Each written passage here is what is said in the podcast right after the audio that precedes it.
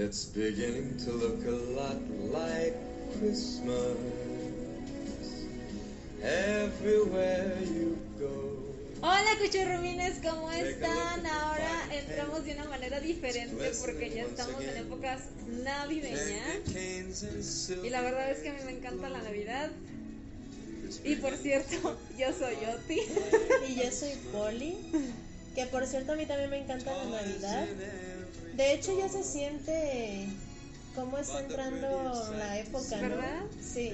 Ya cuando empiezas a ver casas decoradas, cuando empieza el frillito, que esta vez empezó más tarde que otros años, siento. Sí, de hecho sí. Sí, ¿no? Que no se sintió Yo lo tan sentí, rápido. Eh, o sea, todavía en noviembre sentí muchísimo calor. Sí, noviembre todavía hizo mucho calor. Mucho, y años pasados no lo sentí tanto, o sea, ya no había tanto calor, había más frillito en noviembre. Sí. Y en esta ocasión la verdad es que lo sentí calorón hasta ayer. Hasta ayer o hoy incluso, Hoy. que está haciendo más frío que otros días. andamos encapuchadas. Sí, yo. estamos aquí. De hecho, Oti hoy puso un arbolito aquí en el taller. Sí. Lo tenemos aquí a un lado con nuestras computadoras y se ve muy navideño. Se ve muy bonito. Me gusta mucho el set del estudio que tenemos hoy aquí. Dentro del Ojalá taller se ve navideño. verlo. Sí. No sabemos cómo estén los climas en sus estados. También cuéntenos cómo les fue a ustedes con el frío. Pero esperemos que estén bien. A mí no me gusta el frío. Creo que tú ya lo sabes que a mí no me gusta Sí, el frío. Prefiero mil veces el calor. Y a mí sí me gusta el frío. A ti sí te gusta el frío. De hecho, fíjate que me gusta mucho la época de lluvias. ¿Sí? Sí, me encanta. De hecho, ahorita que está lloviendo, yo amo. Amo que llueva. Amas el clima lluvioso. Amo. A mí no me gusta, me preocupa mucho. Y creo que es un miedo que tengo desde que estoy chiquita. Sí, que me. Así. Que empieza a llover y yo digo de que, ay, no, y si pasa algo, es como una ansiedad al miedo de qué puede pasar con la lluvia, a pesar Sí. que es irracional, me pasa. Sí, pero lo único que le tengo miedo a la lluvia, y entre comillas, no es a la lluvia, sino a la gente que maneja. Ah, sí. Porque tú sabes, estamos en Guadalajara. Los que son primerizos aquí en el podcast, bienvenidos. Nos da gusto saber que están aquí. Gracias por encontrarnos en Spotify o donde nos hayan visto. Nosotros somos de Guadalajara, entonces aquí en Guadalajara cuando llueve la gente se pone toda mensa para manejar.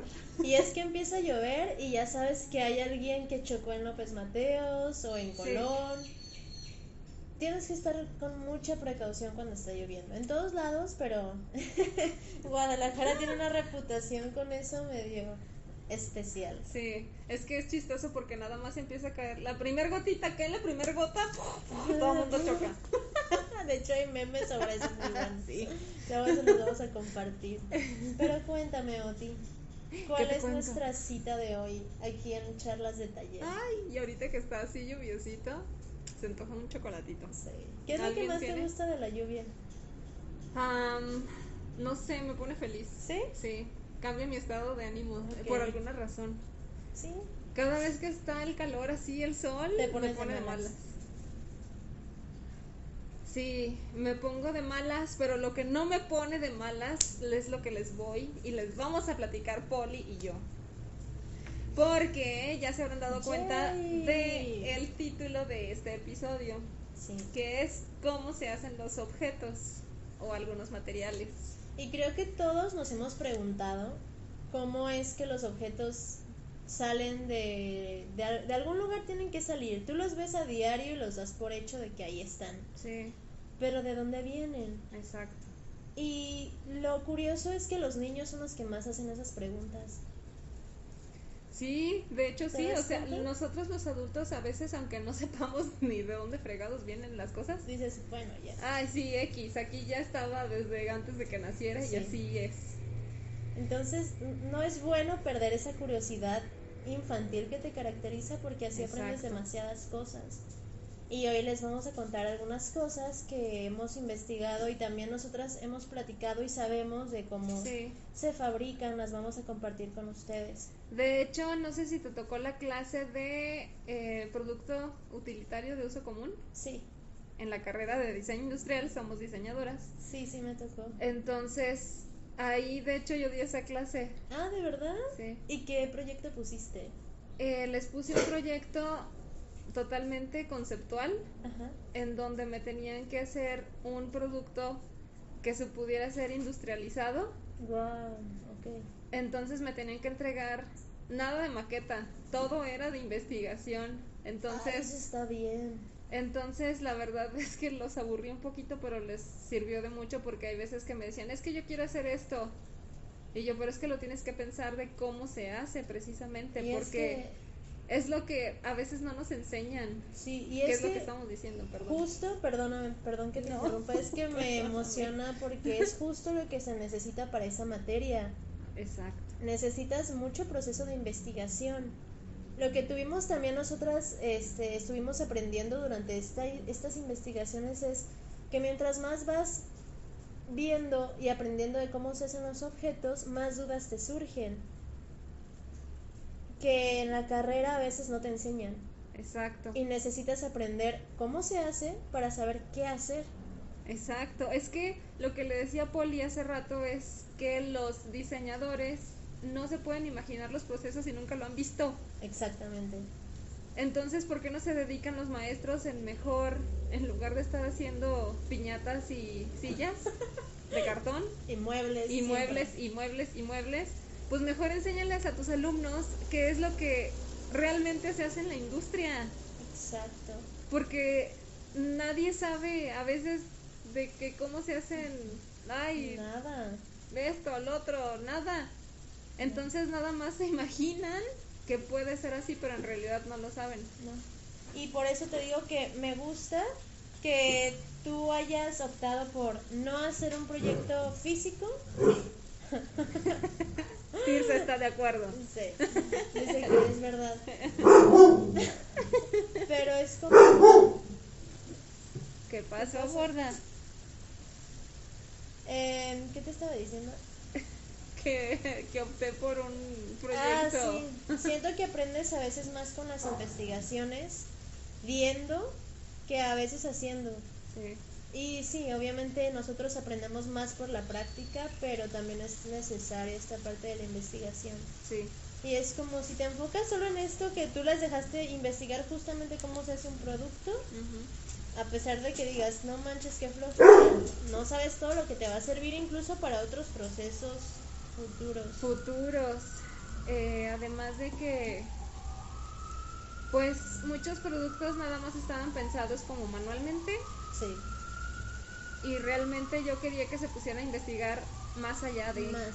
Sí. E Independientemente si no son diseñadores industriales o sí, eso no importa, sino que es interesante saber cómo se hacen las cosas para darles un valor, porque hay veces que también no lo valoramos, Poli. No. No sabemos cuánto cuesta, no sabemos Sí. por qué cuesta esto, no sabemos por qué es tan caro o tan económico. Exacto. No sabemos, Lo único que hacemos es quejarnos. sí. E incluso a veces también así ocurren los accidentes, porque Sí. no sabemos. Exactamente. Entonces creo que el no saber pues se llama ignorancia, ¿no? Es, es Sí. la parte del, la contraparte del conocimiento de saber las cosas. Así es. Entonces, para evitar también esa ignorancia hay que aprender a cómo, cómo están hechos los objetos cotidianos que usamos, o a lo mejor no cotidianos, pero que sí nos gustan, lo que sea. Incluso si a ti te mueve algo por hacer, de que dices, yo quiero crear esto, ¿cómo Exacto. se hace? ¿Cómo lo voy a lograr? Porque, wow, Oti, me sorprende el número de maquinaria que hay. Es impresionante, ¿verdad? Es demasiado impresionante y quisiera saber cómo ver, se piensa, sí. de dónde sale. Ingenieros que nos escuchan, ¿quién hace la maquinaria? ¿Qué tipo de ingenieros? Ajá, son los mecatrónicos, robóticos, industriales, Industriales, que no sé. que según yo eh, no hace maquinaria un ingeniero No. industrial. Pero por favor díganos, porque nos sorprende toda la maquinaria que se utiliza hasta para hacer un rollo de papel. Sí. ¿Cómo se hacen los rollos de papel? Es impresionante lo que se hace con esas máquinas. Primero, para hacer un rollito, digo, si lo hacen desde cero, lo primero es talar los árboles. Ok.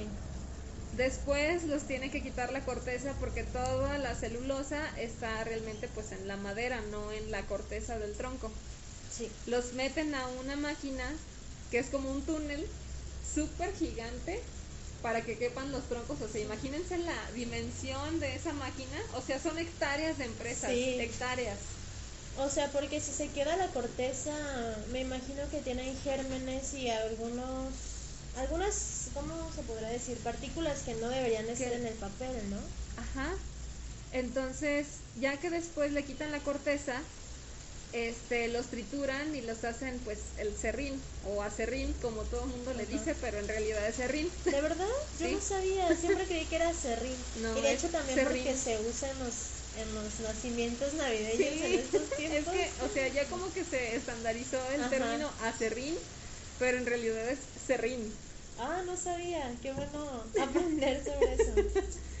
Después de que ya tenemos el serrín, eh, pues así molido, vaya, lo que qué es el serrín, eh, ten- tienen que utilizar muchísima agua para hacer como una pasta Claro.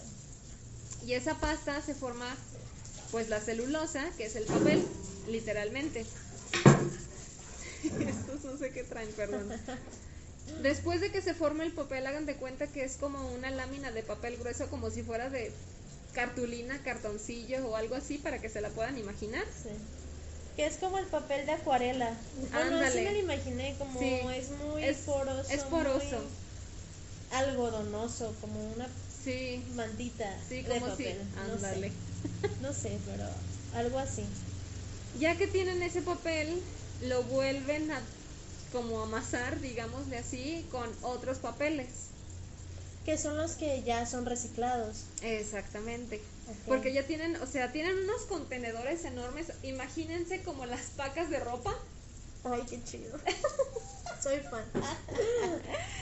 Eh, tienen las pacas así también de papel. O sea, papeles de oficinas, de X, Y.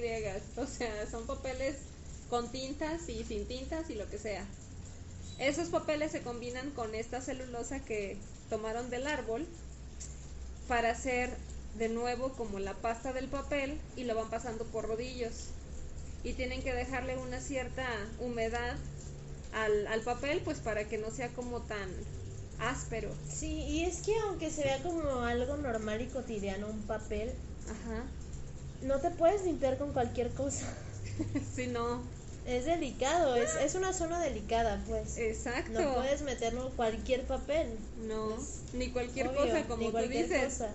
O sea que antes, este, en los ranchos que me ha platicado mi papá, sí sabes lo que es un olote. No. Un olote es lo que queda del elote cuando le quitas los granos.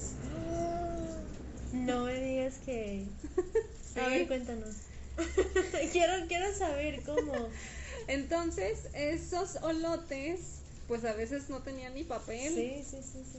Los utilizaban para limpiarse. Wow, porque son suavecitos, ¿no? Ay, También, por pues más o menos. Entonces, em, pues no sé por qué lo utilizaban eso precisamente para limpiarse, Wow. pero es lo que utilizaban, a lo mejor porque estaba más o menos blandito, estaba fácil de utilizar Fácil de usar. Sí. Y pues ya después los tiraban, aparte es orgánico.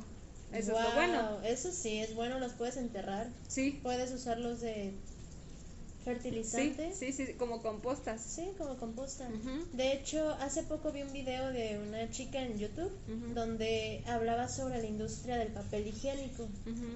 Y saben o sabrán, tú sabes que es de las industrias que más gasta agua. Muchísima. Muchísima agua. Es de las industrias esa y la Junto de la con carne ropa también. y la ropa eh, que utiliza más agua de toda la industria. Sí. Y ella daba como esa iniciativa con ella misma, no estaba diciendo que lo tendrías que hacer, pero ella estaba contando su experiencia en la cual ella empezó a limpiarse con una piedra y con toallas y agua. Con eso se limpiaba. Sí, no, la verdad es que yo no Porque podría. yo no podría tampoco. O sea, dije, wow, mis respetos para las personas que toman conciencia sobre esto. Sí. Porque ella era lo que estaba diciendo, que le daba como mucha tristeza todo lo que se utilizaba en la industria, entonces empezó a optar por eso y explicó su método de limpiarse y fue, wow, o sea, me impactó, nunca lo Sí. había escuchado, ¿sabes? No. Y mis respetos a la gente que, ¿Qué hace que eso? hace eso. porque la verdad es que sí tienes que tener como valor para Valor y fuerza para- para... O sea, imagínense una toalla que la tienes que lavar, nada más eso voy a decir. Sí, Yo no puedo. no. O sea, me da muchísimo, soy súper asquerosa con esas cosas, Incluso con Poli. tu propio cuerpo. Todo, o sea, sí, la verdad sí. Ok, ok. Fíjate que yo no soy tan asquerosa con mis propias cosas, pues. Ajá. Porque siento que tengo la confianza de saber qué soy, qué, qué hay dentro de mí. Sí. Pero no podría, aún así No. es, es demasiado. Es muy cómodo usar un papel de baño, Exacto. sinceramente. Y es de comodidad. hecho, en otros países lo que se utiliza es echarlos literalmente a la taza del baño. Sí. No tienen un cestito de basura para poner No. los papeles ahí. De hecho, hay una controversia en dónde se tira el papel. Sí. ¿En la taza o en el bote? ¿Tú dónde lo tiras? Yo generalmente en el bote, Ok. pero porque si no me regaña mi mamá. A mí mami. también. Hola, mamá. Pero es que realmente está comprobado de que como es tan delgado el papel higiénico, el papel de baño, se desintegra con el agua y de hecho es mejor. Porque no, o sea, los papeles de baño pues los tiene que llevar la basura Ajá. y pues esa basura se los tiene que llevar a un lugar para depositarlos. Sí. Y eso va generando también contaminación. En cambio, si los tiras a la taza, también se va al agua, pero según lo que han dicho, es que es más em, higiénico y más, eh, pues no sé, que es mejor para el medio ambiente, pues. Sí. Más eco-friendly.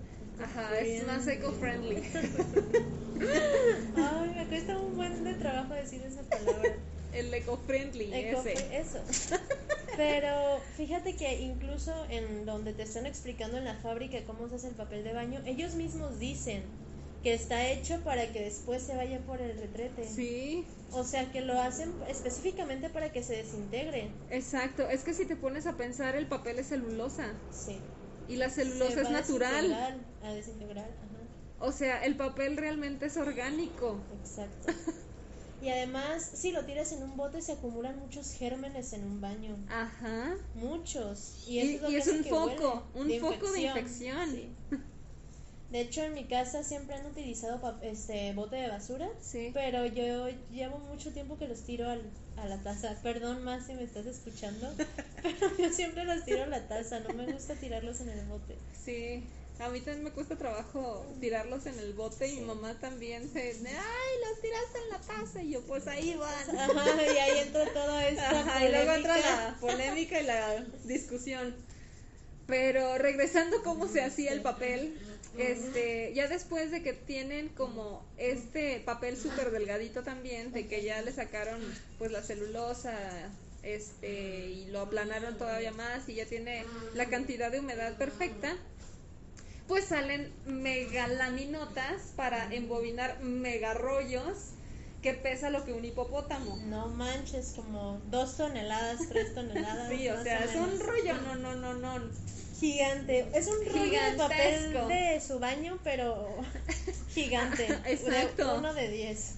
Ajá, como para un gigantón. Sí. Este, después hacen los rollitos, ya saben, los rollitos de cartón De que cartón. lleva en el centro de su papel de baño. Esos también los hacen ellos en la misma fábrica. Wow. Y utilizan el cartón y lo van rolando, o sea, lo van enrollando a una barra para que tome la forma cilíndrica Del rollo que del lleva rollo normal. adentro. Exacto. De hecho, hace poco sacaron un tipo de papel que el rollo de adentro ya no era cartón, ya era un rollito, un rollo portátil. de hecho esa marca me gusta mucho. es Elite. ¿no? Elite. Ajá. No nos pagan. No. Compra Elite. Compra. Bien patrocinado. Pero sí, está muy padre porque pues así no se desperdicia Exacto. nada. Y aparte el mini rollito te lo puedes cargar en tu bolsa. Exacto, te sirve para todo. Para todo. Y ya que tengan esa mega cosa de rollo, eh, y ya tienen el, el de cartón, el rollito, para enrollar el rollo. El papel, el rollo, es todo un rollo. ¿Sí? este lo van de vuelta a embobinar para hacer un rollo más pequeño, pero tiene Es un rollo muchos, largo. muchos metros de Sí. largo. O sea, Entonces, lo sí. tienen que cortar. Lo Sí. tienen que cortar al tamaño ya del que ustedes usan en su casa para ¿Qué poderlo tamaño empaquetar. es? Más o menos Pues más o menos tendrá como unos 15 centímetros. 15, ¿no? Por ahí. Ahí mencionaron que salen 35 rollitos de cada rollo largo. Gigante. Wow. Y eso después pasa a una máquina que los va empaquetando. Ajá. Y ya les llegan hasta la comodidad de sus casas. Bueno, hasta el autoservicio. Bueno, sí, obviamente no te la tiendas. llevan de fábrica a tu casa. Ojalá. Como antes la leche en tu casa. Oye, sí. Qué bonita era la leche cuando la llevaban. Ay, así. sí, Ay, me- como si me hubiera Ay, tocado. A mí también. Es que cuando veo películas, Ajá. siempre se me antoja la leche que llevan. ¿Verdad? De que de vidrio los envases. La leche bronca. Antes Sí. pasaba por mi casa un señor que vendía ese tipo de leche. Ajá. Entonces, eh, a veces mis papás les compraba a ese señor.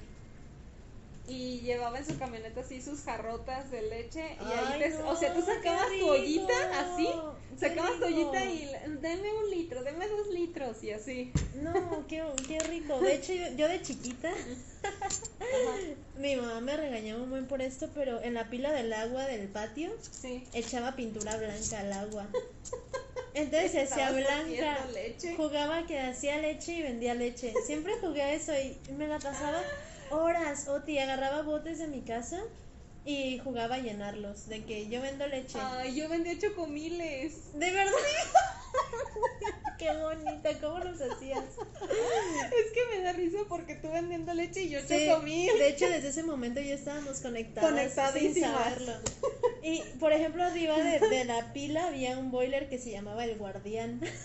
Entonces, era leche El Guardián. El guardián. ¡Qué bonita!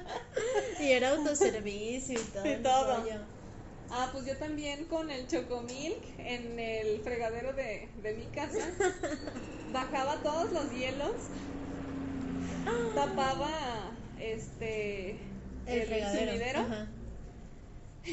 y sacaba toda, o sea, todo lo que me encontraba que tuviera mi mamá, porque eran chocomiles especiales. Ah, sí, sí, sí. Todo, todo tiene que ser especial, exclusivo Sí. cuando vendes algo tú de chiquito. Sí, sí, sí.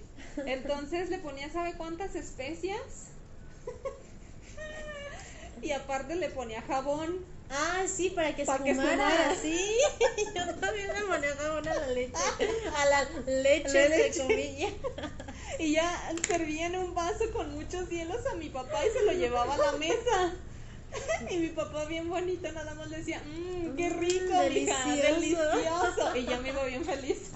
No manches, esos juegos eran los más chidos del mundo. Qué bonita. Sí, Si qué ustedes jugaron algo así, díganos. No somos las únicas locas, Ajá. gracias.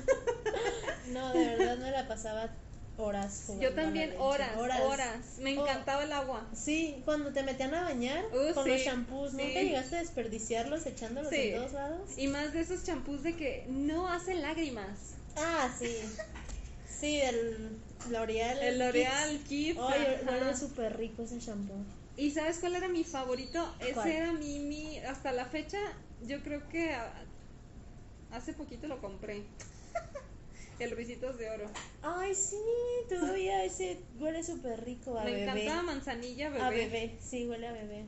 Y aparte tiene una sonaja en la tapa Sí, cierto, para que los niños para que se los niños se entretuvieran. Qué buen empaque, Sí. la verdad. Y lo conservan, empaque. qué bueno. Ese empaque y el de L'Oreal Kids también está bien chido ese Sí. empaque. Me gustan mucho los colores que utilizan con Sí, L'Oreal. a mí también me gusta mucho. Wow. ¿En qué estaba?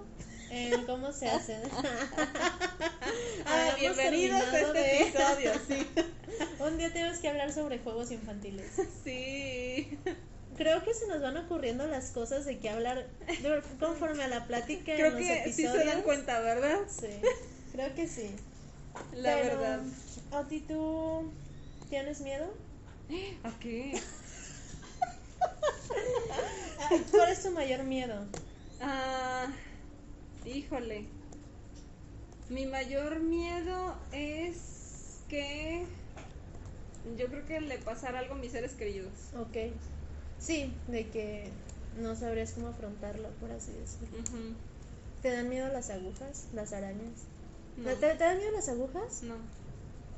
No, nada. Nunca. Desde chiquita, desde miedo? chiquita, este, la verdad, de chiquita era muy mala para comer. O sea, tengo que hacer todo este preámbulo para explicarte. Perdóname por desearme siempre. Este, entonces, seguido me tenían que hacer biometrías hemáticas, Ok. porque pues estaba muy flaquita. Bueno, tal vez sigo estando flaquita, pero a veces engordo, bueno. Pero de chiquita no, o sea, era súper mala para comer. No quería nada, no me gustaba nada, etcétera. Y mis papás se sufrieron mucho conmigo en ese aspecto. Sí, además de que a los papás les gusta verte comer. Creo Ah, que es de las claro. cosas que más disfruta un papá. Sí, de hecho sí. Y la verdad es que la comida no siempre me gustaba, o sea, yo era como muy selectiva de que si no es esto, pues no como. Y mi mamá siempre de que pues te hago esto, pues. Sí, Te, te chiqueaba. Con Me tus chiqueaba nada más para que comiera. Sí. Pero hay veces que me decían, no, es que tienes que comerte esto. En fin, entonces seguido me hacían biometrías hemáticas desde muy chiquita. O sea, yo fui al médico desde los tres meses de edad. Wow, bien bebecita. Sí. O sea, siempre mi talón de Aquiles ha sido La el comida. estómago. Ah, el, el estómago, sí. Desde que, o sea, ya no, o sea, ya como todo. sí, me No consta. crean. me consta. Terminé toda embarrada hace rato, gracias. Ah, Bueno, está muy rico. sí. Este, ya no tengo problemas con eso, pero antes sí. Entonces, desde los tres meses me Te llevaban el- acostumbraste. Ajá, entonces ya llegaba a, a los laboratorios y las enfermeras me decían, mija, te voy a picar el bracito. Ay, tú de que chi. Y ponía el bracito así. Ay, qué bella. Pues te quitaron el. Entonces, a lo mejor-. Por eso me acostumbré y no me dan miedo ni las agujas, ni nada que tenga que ver con agujas, ¿no? Oh, eso está bien. Que te hayas quitado el miedo desde chiquita. Sí. Igual yo también ¿Y por mi asma que Sí. tengo, desde chiquita me sometía a agujas y todo eso y, y está bien porque de grande no le sufres. De hecho yo creo que prefiero mil veces que me pongan una inyección para curarme lo que sea Ay, sí. que que me estén dando medicina. Yo de que mejor pónganme las inyecciones que y me más tengan que poner. ¿no te pasa? Ay, sí. Sí, sí, sí. Pero hay gente que le dan mucho miedo, que le dan terror. Terror. Terror, de verdad es una fobia. Sí. A ¿A, las ustedes, cuchurrumines, les da fobia? ¿Les tienen miedo a las agujas o...?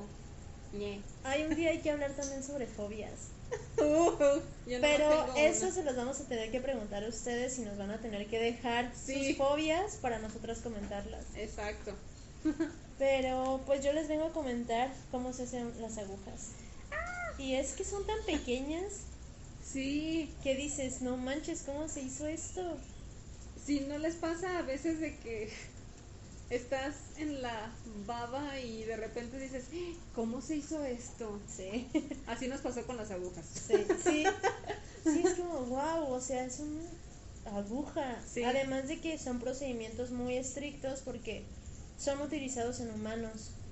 Son médicos. No es cualquier cosa de, ah, te voy a inyectar esto y ya. De hecho, tienen también sus medidas exactas para Me poder imagino. sacar una, una aguja. Este, pero pues para esto les tengo que contar un poco de historia porque las jeringas, en sí la jeringa que es todo el cuerpo de la aguja, de la inyección, que viene compuesto por aguja y jeringa. Sí, Se inventaron a mediados del siglo XIX, pero hasta más o menos el 54, que surgió la poliomielitis, llegaron al mercado las agujas desechables. Gracias a la polio sacaron las agujas. es lo que te iba a decir.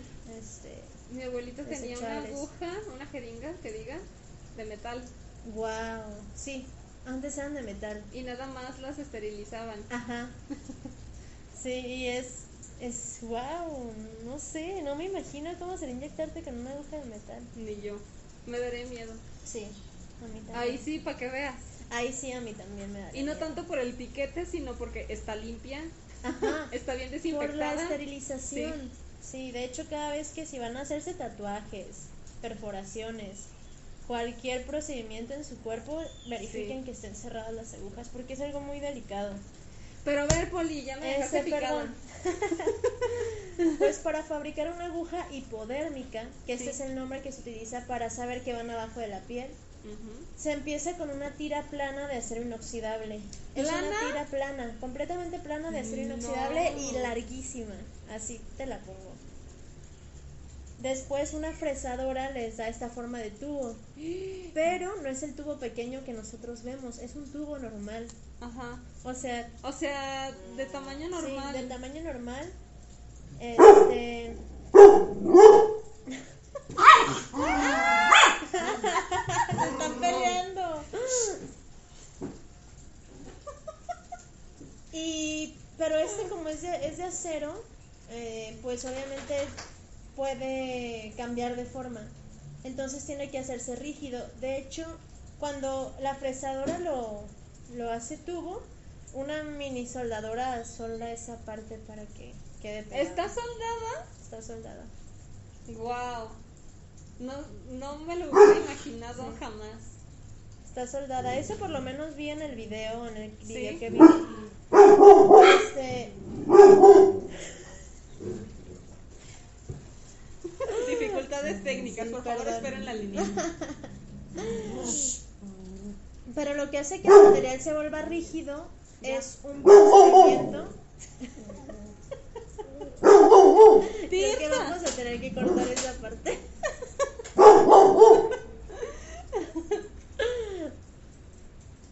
Continúa, Poli. Sí. Sí.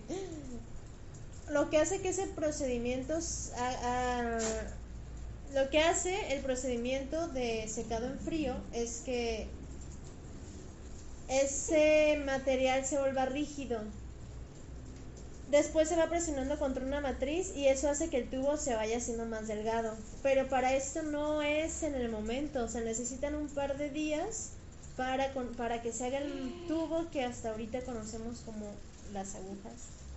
Wow. Es una matriz que los va aplanando. O sea, me- así como lo estás haciendo, me lo imaginé. Sí. Como si hicieran un tubito de plastilina que lo van haciendo cada vez más delgadito, más delgadito. Así. Y se necesita un par de días. Tirsa, ¿qué traes? Se necesitan días. Días. Días para convertir un tubo en el que. grande en un tubo de los que ahorita conocemos. Pero, obviamente se necesita. Ajá. Se necesita que esté afilado porque si no, ¿cómo es una aguja? Exacto. Este tubo es un tubo normal sin afilarse, Sin punta. sin punta. Imagínate un tubito nada más de acero, ahí todo pequeñito, como una varilla, Ajá. así, gigante. Entonces, este, una cuchilla eléctrica empieza a marcar los tubos que van pasando uno tras otro. Los empieza a marcar. Ajá. Les va poniendo sus, este, una línea aproximadamente de 5 centímetros, que es lo que mide una aguja. Una, ajá. Y después un, un... Es que lo anoté aquí, pero se me fue. Una goma especial los va moviendo para que esto se... Una goma Una especial. goma especial los va moviendo de un lado a otro para que estos se rompan en la línea que habían marcado antes. No. Después de esto pasan por un operario. Ajá. Pasan con un operario para que cheque el control de calidad y un va checando que su diámetro esté perfecto, perfecto, perfecto, perfecto. O sea, tienen el control de calidad para checar cada aguja. Cada aguja. O sea, el operario va checando, va checando cómo salieron las agujas Sí. y después los va pasando cada una por un láser Ajá. que va checando el diámetro porque tiene que ser un diámetro exacto. Exacto. No puedes jugar con eso de que ah, una sería un, un poquito más arriba que la otra. No, es exacto. Este y su diámetro en perfecto estado mide 2 milímetros el tubo. Eh, su Eh. diámetro. ¿Dos milímetros? 2 milímetros. ¿A poco? Se me hace mucho. Sí, creo que son 0.2 milímetros serían. Digo. Porque, o ser. sea, mira, aquí tenemos una aguja. Y estoy midiéndola. Y mide un milímetro. Sí. Entonces yo creo que a lo mejor. Porque en donde investigué decía 2 milímetros. Ajá, porque dos milímetros sería pues el doble de esto. Sí, está demasiado grueso. Demasiado gruesa. Ay, disculpen los perros, ya saben que pues estamos en un taller, este, y ahora no sé qué traen, la lluvia las alborotó. Nos alborota. Pero sí, yo creo que se equivocaron en los 2 milímetros porque en el, en el video dice que 2 milímetros mide su diámetro. Y hasta ahorita que lo leí Sí. fue cuando caí en cuenta, espérate, es... Es que, ajá, Es mucho. es mucho. Después de esto, de que pasan por el control de calidad, se van pegando tiras de una tras otra, de 12 centímetros la tira, y en estos 12 centímetros caben 100 unidades de Guau. agujas. Para después rociarlos con óxido de aluminio en los extremos. Esto lo que hace es desbastarlos y así es más fácil afilarlos. Después se van colocando las filas en tubos eh, en el dispositivo de la rueda de afilar y se cierra. Ajá. Mientras estos van girando se les rocía un refrigerante. Esto hace que en la parte superior de la aguja vaya quedando una punta áspera. Pero si la punta es áspera aún no son agujas. Nada más es un palito ahí con filo, puntito, ajá. puntita. Pero para que se hagan las agujas, este, el ángulo de la rueda se cambia y empieza a lijar los lados. Entre dos, man- se llaman muelas. Muelas Ajá. secundarias hacen que se vaya afilando las puntas ásperas y queden como ahora las conocemos. Después de que ya están listas, pasan a la gran, la gran inspección, en donde checan que estén igualadas todas. Las van poniendo como tú pones muchos, como pones tus colores cuando los sacas de una caja Sí, que están todos igualitos. ajá, Así las ponen para checar que todas estén bien. Y van midiendo la longitud del afilado. Todas deben tener la misma longitud Ajá. y se vuelve a medir el diámetro interior y el exterior, una por una. Wow, pero me imagino que lo hacen tan rápido que Si van midiéndolo se llama se llama micrómetro, ajá. que es lo que mide el exterior. Sujeta las dos paredes y ven que miden lo mismo.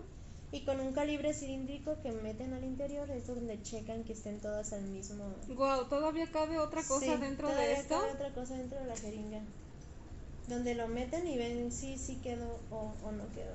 Las que no quedan se van descartando. ¿Y qué hacen con ellas, no sabes? Yo creo que las deben de tirar. Porque pues ya no puedes volver a hacer un procedimiento con una aguja. No. A menos de que las vendas para otra cosa. A menos que las vendas para otra cosa, porque también cada agu- aguja tiene su función. Ya ves que hay unas más Sí. chiquitas que otras. Sí. Cada una es para una función diferente, para suministrar eh, medicamentos diferentes. Después pues se van inspeccionando fajos de agujas a ver cómo se ven, las checan en microscopio y después de la inspe- inspección se van a la máquina de montaje automatizada, donde van montando las agujas en unas piezas de níquel y latón llamados conos. Esos conos es lo que viene ahí. Lo de plástico, Lo lo, que sujeta la aguja sujeta la para que se den. O sea, hagan de cuenta que es la parte donde se conecta la jeringa. Exactamente. No viene una aguja sola. Sola. Viene con un conito que a veces es azul bajito, Al a veces es gris. este tipo de aguja. o pues. transparente, exactamente. Se llaman conos. Y después de los conos, eh, otra máquina va aplastando bien para que queden bien sujetos al cono y después de esto se les mete la, el plástico que viene a veces recubriendo las jeringas. Oh. Es como un tubito, un cilindro de plástico Sí. que está abierto por los dos lados, que nada más cubre la parte del filito. Ah, ya, ajá. Hay algunas agujas que vienen así o hay algunas que ya vienen con tapa. Pero pues todas se esterilizan también antes de, Sí, de me sacarse imagino. a la venta. Claro. Sí, todas están esterilizadas. Y pues así es como se hacen las agujas. Espero que me haya dado a entender porque me, me, Sí. confundí en Si algunos no, ratitos. este, mañana les voy a poner las imágenes de lo que hablemos Sí. para que se den una idea también de la maquinaria y de cómo se hacen las cosas. Pero está muy interesante, Poli. Nunca me imaginé cómo se hacía una aguja. No, ni yo. no Jamás. manches. O sea, imagínate un tubo grande de aluminio. Sí. Bueno, de acero inoxidable. Ay, no hagas eso, no hagas eso, no hagas eso. Otis se está encajando la aguja. Soy de esa generación que se Ay, levantaba no. la- el ¿De verdad lo llegaste a hacer? Júralo. No, no me digas eso. No, eso me da mucha cosa. Ya la voy a dejar. Gracias. De hecho, incluso ver, ver, o sea, ver cómo entra una aguja a la piel no puedo. ¿No puedes? No, no me dan miedo siempre y cuando no vea. Ajá. Pero si estoy viendo cómo me ponen una inyección, uy, no, no, no puedo. El otro día se me ocurrió voltear a ver cuando me estaban sacando sangre. No, ti, fue el peor error de mi vida. Sí me Me estaba a punto de desmayar. Ay, bueno. Poli. Pero sí, bueno, está bien. Yo no lo vuelvo a hacer. Está toda regañada Oti, de que. mm. Pero sí, así, así Qué es esto de las agujas. Lo que decíamos, nunca te imaginas cómo. Mm. Y están siempre. O sea, lo, lo más lo que más me impresiona es que de verdad tienes que tener un control de calidad muy alto para algo que va a ir en el área médica. sí. No puedes es jugar con cualquier con eso. No, pues claro que no. Imagínate si infectas a alguien, si está mal hecho, Exacto. si. No, no, no. Y esto me pone a pensar cuántas veces tuvieron que cagarla haciendo cosas de médicas Sí. y cuánta gente murió por eso para llegar a la perfección que ahorita hay en, en la medicina. Exacto. Porque pues para todo hay prueba y error, ¿sabes? Como, Y va a seguir habiendo. como te decía hace rato también, ¿a quién se le ocurriría hacer esto? No sé. ¿Cómo hacían las primeras agujas? ¿Cómo fue de que necesitas un intravenoso Ajá, para poner para poder ponerte medicina y que sea más rápido? exacto. ¿Y cómo llega algo a tu vena? Sí, ¿Sabes? Eh, Sí. Hablando de las hipodérmicas que son las que Sí. van adentro de la vena. sí. No, no tengo idea de cómo hacen, o sea, cómo pensaron ¿Sabes qué, es- qué me, qué me pongo a pensar siempre con una aguja? Cuando la meten hasta adentro, en el hoyito que viene adentro se quedará atorada piel y todo eso que va cortando. Yo creo que sí, Sí, ¿no? sí. Es como cualquier cosa, ¡Auch! pero pues es normal, se regenera tu piel, no pasa nada. O sea, se queda como el circulito Se de... queda- sí, Mm. claro, porque pues es como Lo lo que haces con el popote. Pero por ejemplo, entra esta parte de la jeringa adentro de ti. Corta este pedacito de línea que va hacia tu vena. Sí, Y eso cuando lo inyectan, porque sale el líquido hacia adentro, te mete lo que te saca. sí, Sí, ¿no? sí. Pero como es parte de tu tejido, pues no creo que te afecte tanto. Sí, pero también ahí va carne y músculo. Sí, Y todo. ¡Wow! Me encanta. Ay. Pero es parte de Poli. Sí, es que me está volando la cabeza. Sí, aquí Poli está en shock.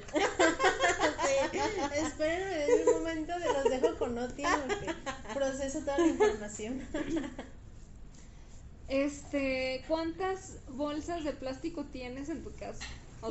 Tenemos Tienen. una bolsa de bolsas. Yo también. Es la bolsa mayor, la bolsa reina. Es que la tiene bolsa madre. bolsas. Ajá. Sí. Ustedes me imagino que también en sus casas tienen muchas bolsas de plástico. ¿Alguna vez se han puesto a pensar cómo fregados hacen esta bolsa? Mm, sí, fíjate que me he puesto a pensar cómo hacen las bolsas de plástico. Muy Porque- bien, Poli, estrellita para ti. Porque además son. se rompen muy fácil. Sí, pero a la vez cargan mucho peso. Pero a la vez cargan mucho. O sea, si tú las jalas, las Al rasgado no resisten, No. pero al peso sí. Al peso sí. ¿Cómo se llama ese material? ¿Te acuerdas que tú habías explicado en, en los cursos? que es están los es, termoestables. Sí. ¿Cómo se llama la bolsa de plástico? Ese sería un termofijo. ¿Por qué? Porque si quemas la, o sea, si aplicas calor a la bolsa, no se hace a la forma que tú quieres, se quema. Ok. Ok, ok. ¿Sí? O sea, el plástico que utilizan, este, pues sí es termo, es eh, termoformable, por así decirlo, porque lo fundes. Entonces, haz de cuenta que es eh, un tipo de chochito. Ahí les va. para, para explicarlo. Para hacer las bolsas necesitan muchísimos pellets. Los pellets son como chochos de plástico. Son como puras bolitas, bolitas, bolitas, bolitas. Millones de bolitas. Como el. ¿Ya lo seco? Por así decirlo. Ajá, cuando lo está cortas. Todo cortado. Ajá, y quedan las bolitas así, nada más que un poquito más grandes. Ok. Después las tienen que fundir y después las pasan a máquinas, pero en lugar de inyectar, porque pues esto no se puede inyectar, No. De hecho, wow, la forma de una bolsa es súper compleja. ¿sí? Si se ponen a ver. ¿Sí? Y realmente no tiene nada de complejo. Ajá. sí. O sea, hacer la forma no es compleja porque lo único que hacen, en lugar de inyectar, por ejemplo, de que, ay, necesitamos un molde, imagínense un molde de panquecitos. Y luego vacían ese plástico fundido al panquecito, pues queda sólido, ¿verdad? Sí.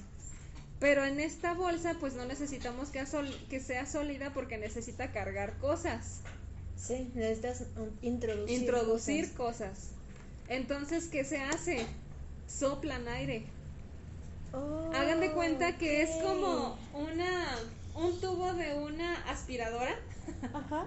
Imagínenselo así, así de un diámetro de unos Es gigante, me imagino. dos metros, depende del ancho de la bolsa. También.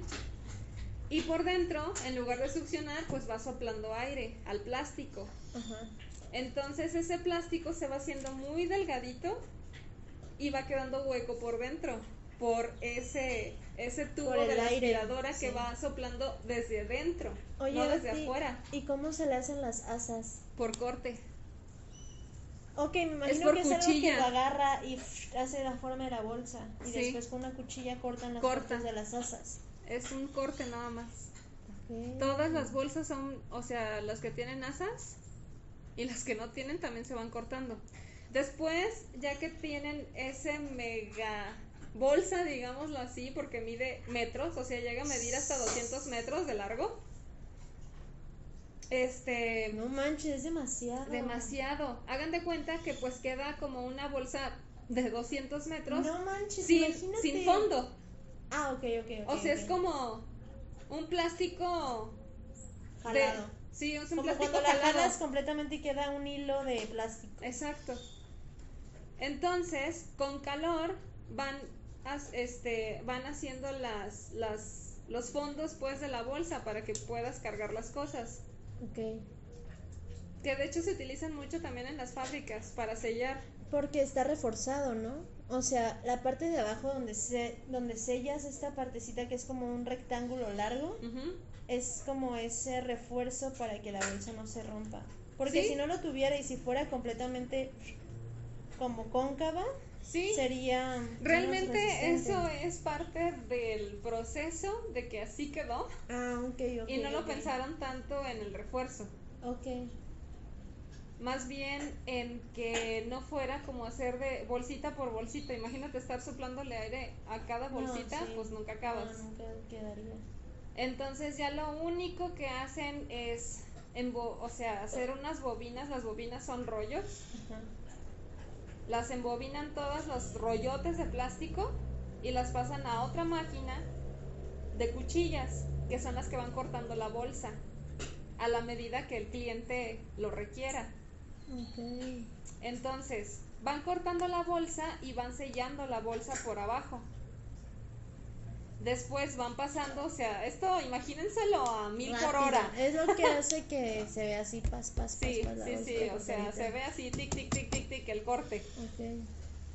Eh, después van cortando también las asas Ese, o sea, las bolsas comunes que conocemos, que te dan en el tianguis, en el mercado, se llaman de camiseta. Ajá, sí, sí, sí. Ese tipo de camiseta eh, también se hacen con corte, con cuchilla, o sea, porque ni siquiera es con láser, ni siquiera se necesita Sí. por ser tan blandita, tan delgadita. Entonces, con cuchillas van haciendo los agujeros del, del resaque de la agarradera. Y las que también son bolsas, por ejemplo, las de Gonville, que nada más son un cuadrado y tienen la Las agarradera como en medio, como si fuera un Un óvalo. óvalo ahí, ajá. Esos se hacen También, por corte nada más. por ¿no? corte también. Corte y de hecho son las más fáciles. Sí, sí, porque no se tienen que jalar una por una de- para hacer la Exacto. camiseta, por así decirlo. Exacto. Wow. Y para hacer las impresiones, porque hay bolsas que necesitan logo, Sí. literalmente son con puros sellos, de con, máquina, claro. Y se pueden hacer con sellos a base de alcohol o de agua. Por eso sí, bueno, yo que ahorita alcoholeo todo por la pandemia, se despintan bien fácil. Sí, luego, luego se despintan esas bolsas. Exacto. De hecho, las guardas por este método que es dobladitas de que Sí, en triangulitos. método milenario mexicano. Bueno, no sé si es de México, pero aquí lo, vi- lo vemos demasiado. Bueno, ni siquiera he visto los de otros países. Lo que te iba a decir, ya has visto los de otros países. Pero cuando las desdoblas ya están todas despintadas. Sí, O sea, luego luego con humedad hasta se despintan. así es. Porque hay algunas que hasta son de agua. Sí. Entonces con el agua se va deslavando. Sí, porque en realidad lo único que les importa es la única usada que les vas a dar del supermercado a tu casa o de un restaurante a tu casa. En sí no les importa que esa bolsa la conserves para más a futuro. Es desechable y por lo mismo también se generan un montón de resi- residuos. Así es. De de hecho, qué bueno que dijiste eso porque ya hay fábricas de bolsas de plástico. Recicladas. Sí. Antes no se podía Sí, de hecho era un material muy difícil de de reciclar. reciclar. Entonces eh, se dieron cuenta de que, o sea, las tienen que lavar muy bien. Sí. Eso es lo único malo del reciclaje. También se usa También se mucha usa agua. muchísima Mucha. agua, muchísima agua. No se imaginan la cantidad de agua para Y poder hacer una, sí, y para poder hacer una bolsa reciclada que ustedes dicen, es que es reciclada. Pues sí, pero no sabes la cantidad de agua que gastaste por usar tu bolsa reciclada. Sí, e incluso todo lo desechables reciclados, este, todo lo que es reciclado, popotes, todo, en realidad se está utilizando demasiada agua y además no va a funcionar si tú lo tiras directamente al bote de basura. Exacto. También tienen un proceso en el cual si lo quieres reciclar tienes que o de enterrarlo mucho tiempo y después hacer composta o lo que quieras Sí. hacer con los popotes de papel o lo que sea, porque de todos modos tienen el mismo fin. Las bolsas recicladas si las tiras Exacto. va a ser lo mismo que si tiras una bolsa normal, que sí a lo mejor se descompone mucho antes, Sí, pero si de verdad quieres reciclar vas a tener que hacer un proceso post o aunque sea regresarlas a donde las están fabricando Sí. para que hagan más. exacto. No es tirarlas porque sí. Entonces, eh, el proceso también de reciclaje es complejo porque tienes que triturar las bolsas, pero antes de, si no, re- o sea, si no apartan bien la basura, este, de hecho los de la fábrica contaron la historia de que en una bolsa venía un arma, Júralo. ¿sí? ¿Y cómo estuvo eso?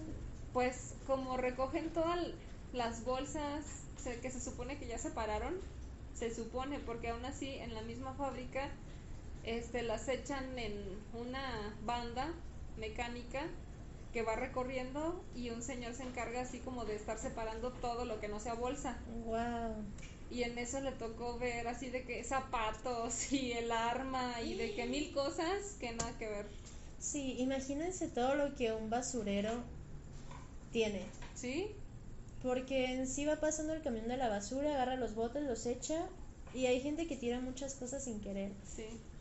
Siempre he tenido la curiosidad de ir a un basurero grande a ver qué me encuentro. Yo también. Y es que de verdad la gente no se creo que lo deshace. soportaría. La gente, no, no, el olor es. Sí. Pero la verdad a veces la gente se deshace de un buen de cosas que que dices qué? ¿Por qué te deshiciste de esto? A lo mejor sin querer, a lo mejor queriendo, pero wow, Sí. te encuentras muchísimas cosas. Sí, y bueno, las bolsas eh, están hechas de polietileno y las recicladas pues están hechas de las mismas bolsas de polietileno y se derriten a 232 grados centígrados, Wow, que si te pones a pensar no es tanto. 232 grados centígrados. O sea, lo puedes hacer en el horno, en el horno de tu casa. Pues sí, porque pues incluso si les pones el fuego del encendedor se empiezan a derretir. Sí. Sí, No es tanto. no es mucho. Y pues ya, así se hacen las bolsas Wow. de de todos lados, del supermercado, del mercado, de todos lados de que todo. ustedes tienen en su casa. La madre de todas las bolsas están hechas de polietileno. La madre de bolsas. que es la que tiene todos sus hijitos dentro. Dentro. El triangulito. Triangulito. Pero sí. La- lo único malo también que tenemos muchas personas es que no tenemos la costumbre ni la cultura, por así decirlo, a lo mejor, no sé cómo se podría decir, de reciclar la basura o de ponerla en los botes correspondientes. Que es como están los botes correspondientes, pero no la tiras donde corresponde. Y ahí se dificulta mucho el proceso de reciclado. Siempre. Entonces, si pueden tirar la basura, si podemos tirar la basura en donde corresponde, pues mejor. Sí. Pero hoy yo vengo muy médica, Oti. Hoy yo vengo en doctora. Doctora Poli. Soy doctora Poli. Doctora Corazón. sí, soy la doctora porque... Ay, también un día hay que hacer sobre problemas de amor. Consultorio del amor con Oti y Poli, si lo quieren, díganos. Pero te digo que yo ando muy médica hoy porque... ¿De qué crees que te voy a hablar? ¿De qué? De el bisturí. ¡Ah! Eso sí me da más cosa. A mí también, de hecho, ver cómo se hace me causó tic. Tic. Tic porque yo soy muy así de... De... Soy muy así de... Perdón, es que me está entrando una llamada. De que veo cualquier cosa médica y me desmayo. Veo un bisturí y me, me da cosa. Incluso ni siquiera con los cúter ni con los exactos me pasa eso. Pero con los bisturí sí porque, No, porque- se queman a la piel. Sí, es que es lo que te iba a decir. Sabes que no es para la piel, sabes que es para cortar, Para cortar papel, cosas, cartón. sí. Pero el hecho de que vaya hacia la piel, lo que sea, me da mucha, mucho tic. Pero bueno, les voy a platicar cómo se hacen los bisturís. En realidad uno piensa que puedes usar un bisturí de manera normal. Bueno, no de manera normal, pero... El bisturí está diseñado para cortar rápido y limpiamente bajo la piel. Ajá. y lo que está abajo de la piel, o sea, músculo, tejidos, todo. Todo puede cortar. De hecho, incluso si pones el dedo ligeramente en la punta de un bisturí te lo va a cortar. Y eso no pasa con un exacto, o con un cúter, Bueno. o con un cuchillo. Sí, a lo mejor si presionas, pero este sin presionar, aunque pongas el bisturí así, te puede cortar la piel. Ah, Este, tan Puede filoso. que se vea como algo simple, pero para usarlo se requieren años de práctica. Se requieren muchos años de entrenamiento intensivo y un pulso firme y capaz de actuar con gran precisión. Los mangos de los escapelo, a veces también se les llaman escapelo, se hacen con varillas de acero inoxidable. Y las hojas se hacen con acero inoxidable o acero al carbono. Son estériles y para un solo uso. La hoja de acero se, que se utiliza es muy fina, mide 0.4 milímetros. Esa sí es 4 0.4. milímetros. Y llega a la fábrica en, también en tiras enrolladas de, de aluminio, de acero. Se introducen en una prensa y troquel que hay en su interior. En una prensa y hay un troquel en su interior que van haciendo las preformas de los bisturís de las hojas. Hagan de cuenta que es como un sello, pues. Exacto. Que es como si tú fueras cortando algo como con una guillotina. Pero con una forma, Pero con una forma. ya establecida, como cuando cortas galletitas. Sí, como los de De- Play-Doh. Exactamente. Total que como estas plastilinas de Play-Doh y de galletas, así se va haciendo una preforma. Pero para los bisturís también hay muchísimas formas, depende la incisión que se vaya a hacer en el cuerpo. Eh, las hojas varían en tamaño y contorno, que es lo que te digo, pero todas tienen la misma ranura en el centro para unir el mango, que es como los exactos, que tienen una Oh, sí. ranura abajo, Sí. que es ahí donde se une el mango. Y de ahí las van agarrando en varillas en la fábrica, porque pues no las puedes echar a un lugar nada más. Imagínate cómo agarras todas las Sí, no. hojas, no puedes. No puedes. Se tienen que hacer en varillas así largas donde se echan todas. Por ese método de, Ok. del centro. Ajá. Se van introduciendo, por así decirlo. Ay. Es que me estoy poniendo a pensar de que, o sea, ¿cómo saben también qué tipo de formas son para cada cosa? Me imagino que por la práctica y Sí. alguien les, o sea, De doctores, hecho, los doctores son los que saben cuál usar para cada incisión. claro. Pero con, o sea, antes, ¿cómo se dieron cuenta de que, ay, mira, esto me va a Ah, servir sí, para esto? no manches, sí.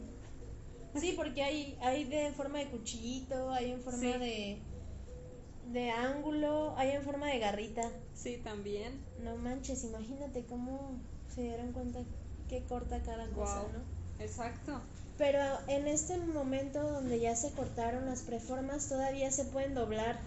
Ajá. Imagínate, si sacan ya así una, una, una hoja, que obviamente para eso también tuvieron que descubrir cómo hacerle. Exacto. Eso, si te cortas la piel, se va a doblar en medio procedimiento. Sí, Se va a quedar enterrada en tu piel. ¿Y qué haces? ¿Te mueres? ¿Te desangras? ¿Qué pasa, no? sí. Entonces, para esto, eh, hay que hacer que queden duras y el siguiente paso es templar el acero. Las preformas pasan por un horno unos 30 segundos y el calor hace que la estructura molecular del metal se vaya endureciendo. Después pasan por un troquel que... Un troquel, ¿Es troquel o troquel? Troquel. troquel que separa de la tira a las preformas, porque antes era una tirita con todas las preformas y esa las va separando. Oh, ya. Y eso hace que se vayan a un anillo de acero gigante donde un operario ya tiene. Como los anillos donde antes había muchas llaves. ¿Sabes ¿Cuál? cuáles? No. Son como esto, como estos, Ah, así, ya. donde antes se ponen llaves así. Sí, sí, sí. O sea, lo que Poli está diciendo, porque ustedes no lo ven, ¿Cómo se llamaría esto? es como un aro en donde Ajá. tiene varios ganchitos Ajá. Y ahí van colocando cada. No tiene ganchitos, más bien es nada más el aro. Nada y por aquí aro. entra la parte que tiene Ok. la ranura. Aquí van entrando como si fuera un juego de llaves. Oh, ya, Como ya, las ya, llaves como que le dan a los niños chiquitos. Ajá, como llavero, como el llavero. exactamente. como llavero. como el de las llaves, como. Sí, como el de las llaves, el de las llaves. Este va va agarrando estas tiras y después se envían a pulido. Él las checa todas para ver que las preformas hayan salido bien y después se van a pulido. Esto hace que el brillo original del metal regrese a las hojas porque pasaron por calor, obviamente Sí. se hacen opacas. Sí. Los operarios in- inspeccionan cada preforma y van rechazando las defectuosas. Luego las pasan por una varilla de metal y usan un medidor para seleccionar el número correcto de preformas. Esto es una máquina larga donde es una varilla delgadita y ahí entran otra vez las navajas. Oh. Después las ponen aquí que es como un medidor. Es- está bien sencillo en realidad, nada más tiene como dos palitos y aquí entra la parte de la barra y lo que queda dentro de las cuchillas es lo que son las cuchillas que son el número exacto, siempre. Ok. Las que quedan a los lados pues las rechazan y vuelven a hacer otro grupo de las mismas hojas. No sé si me estoy dando a entender. Pues aquí que te estoy viendo, sí. Pues, sí, es que no sé cómo explicarlo con palabras. Sí. Pero esto es importante porque después esa, esa tira, esa varilla, se, se pasa a un afilador donde con un imán van agarrando cada preforma y la colocan en un dispositivo de sujeción. Sujeción. Sujeción. El dispositivo pasa cada una por una en una rueda bañada con partículas de diamante. Wow. Sí, o sea, lo que pasa aquí es de que ponen la tira en la máquina Y, y, van bajando cada una una tras otra y las va agarrando un imán que las va poniendo en una rueda donde les rocían este partículas de diamante. Que las partículas de diamante son un potente abrasivo que va desgastando suavemente el acero. La rueda afilada, este, la rueda afila la preforma. Mientras va girando y van echándole este diamante, va afilando la preforma. Y le da un ángulo que es lo que obviamente corta. Esto es lo que hace que se transforme en hoja y cuando salen de aquí las hojas están pegadas porque el imán las magnetizó. De hecho, cuando también compras exactos que vienen en una cajita de plástico, las hojas vienen pegadas, no sé si se han dado cuenta. Sí. Que tienes que despegarlas. Sí. Pero pues ahí no es tan importante porque como vas a cortar artículos mm, cotidianos, hojas, papel, no es tan importante que queden magnetizados. X. Pero en un bisturí sí, no pueden quedar magnetizados porque van directamente al cuerpo. Sí. Entonces después se pasan por una máquina eh, que evita que se peguen y pasan por un electroimán que es una máquina que hace que todos los montones de hojas se desmagneticen. Después de una concienzuda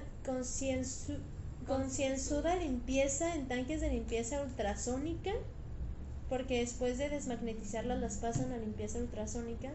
La hoja pasa a la inspección final y de la inspección final son muchos pasos, porque si una aguja es importante, ahora imagínate un bisturí. Sí, claro. De hecho, son demasiados los inspectores, pasan por uno y después por otro y después por otro. Mínimo tienen que pasar por dos inspectores que vean lo que a lo mejor el otro no vio. Eh, estos están cubiertos con unos con unas gomas en los dedos amarillas. En cada uno, no es un guante. De hecho está bien curioso porque esto lo tienen así sin nada y cada dedo lo tienen cubierto con una goma amarilla súper gruesa que los protege para no cortarse y para que tampoco manchen las hojas con su ADN. Van analizando minuciosamente los filos y rechazan las hojas que no son perfectas. Y cada hoja pasa por dos inspectores mínimo diferentes y después de ahí se van al departamento de embalaje. Pero aquí quiero hacer una aclaración que es como, imagínate ser un operario que verifica las hojas de los bisturís, que estén bien, agarrando cada una. Ay, no sé qué cosa, me da, a mí me da mucha cosa. A mí más que cosa me daría mucha intranquilidad porque es mi responsabilidad en cierta manera de que yo estoy checando todo el final del proceso que ya hicieron y si se me va una mal, sí.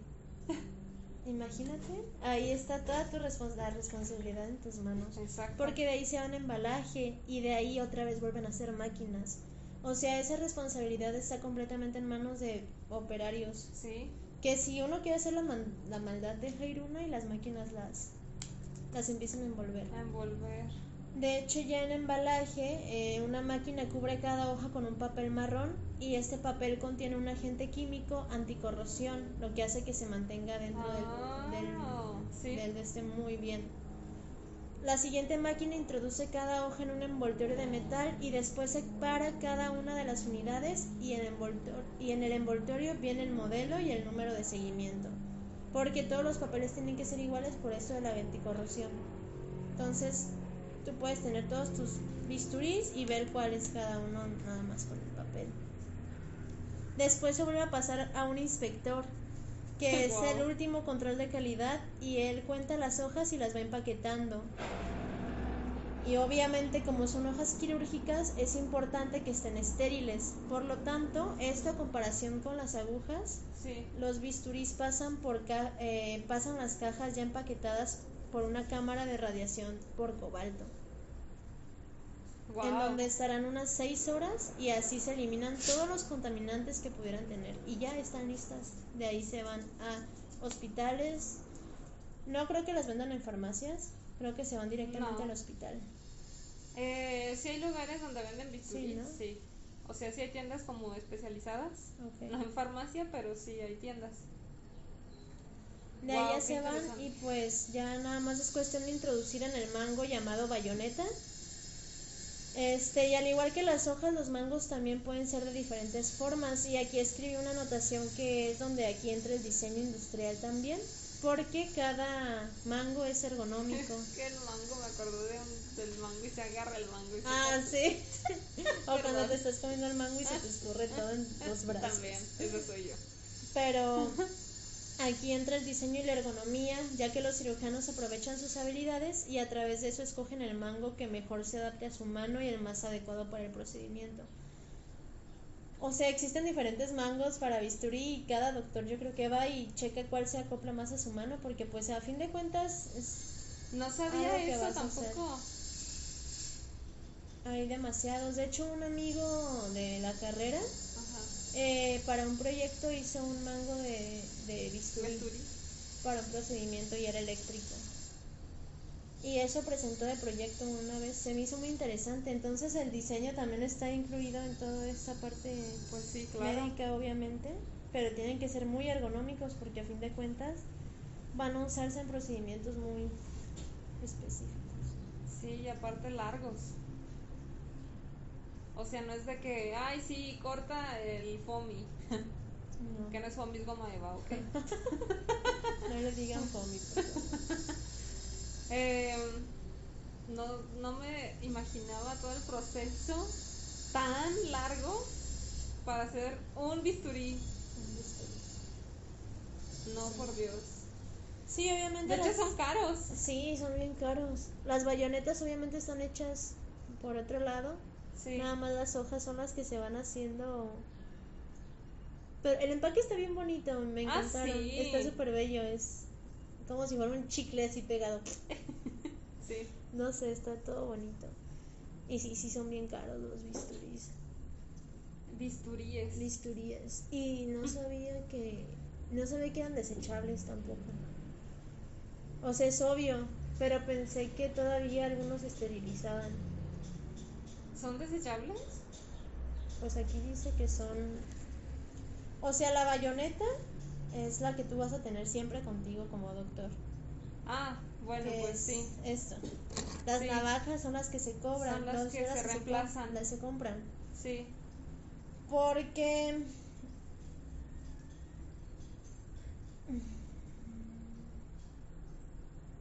Porque Porque.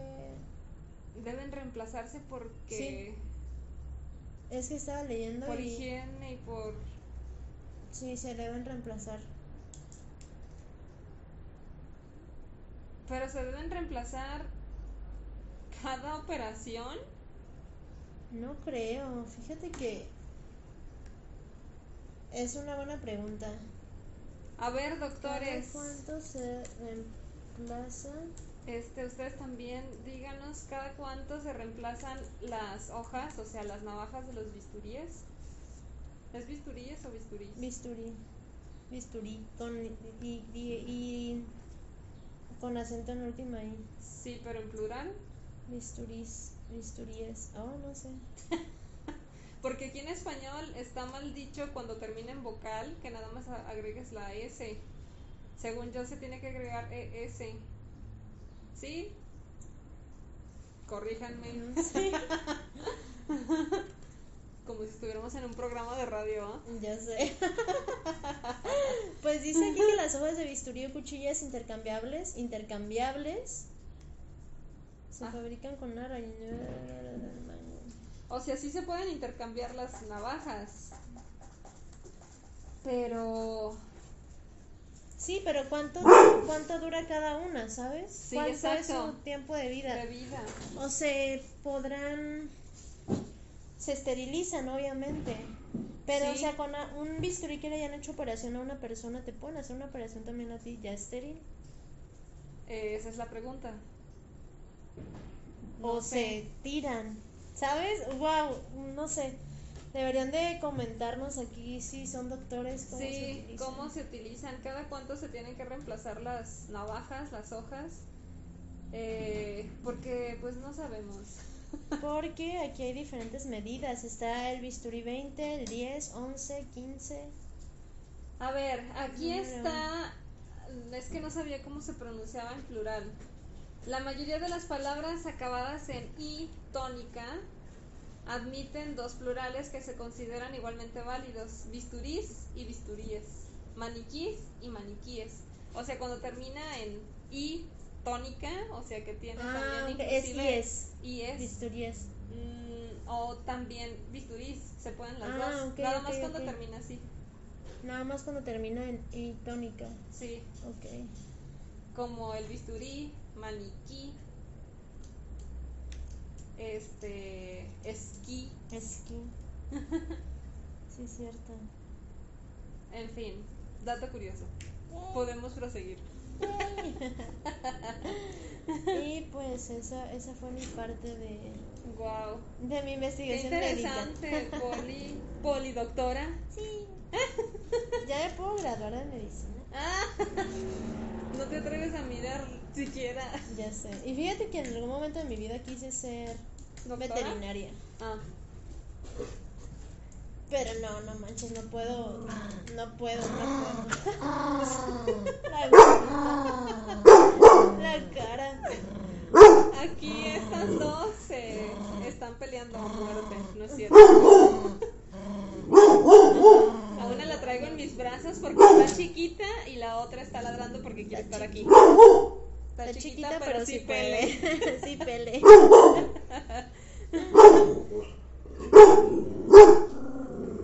Ah. Pásamela. Entonces, después de todo el ¿Ven? escándalo, Ven.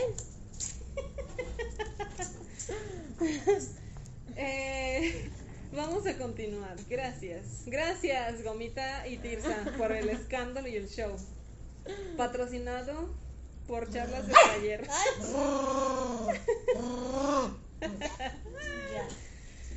Ay, en fin, después de algo médico vamos a algo simplemente estético a veces, pero que también nos sirve de mucho. De... ¿Es para la cara? No, la verdad no.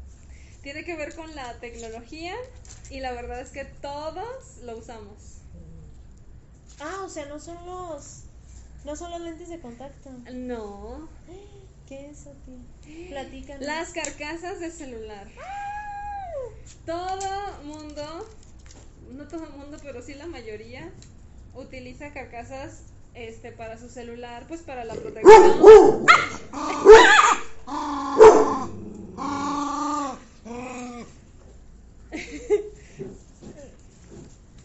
Este, y está muy interesante porque la verdad es que yo tampoco me imaginaba.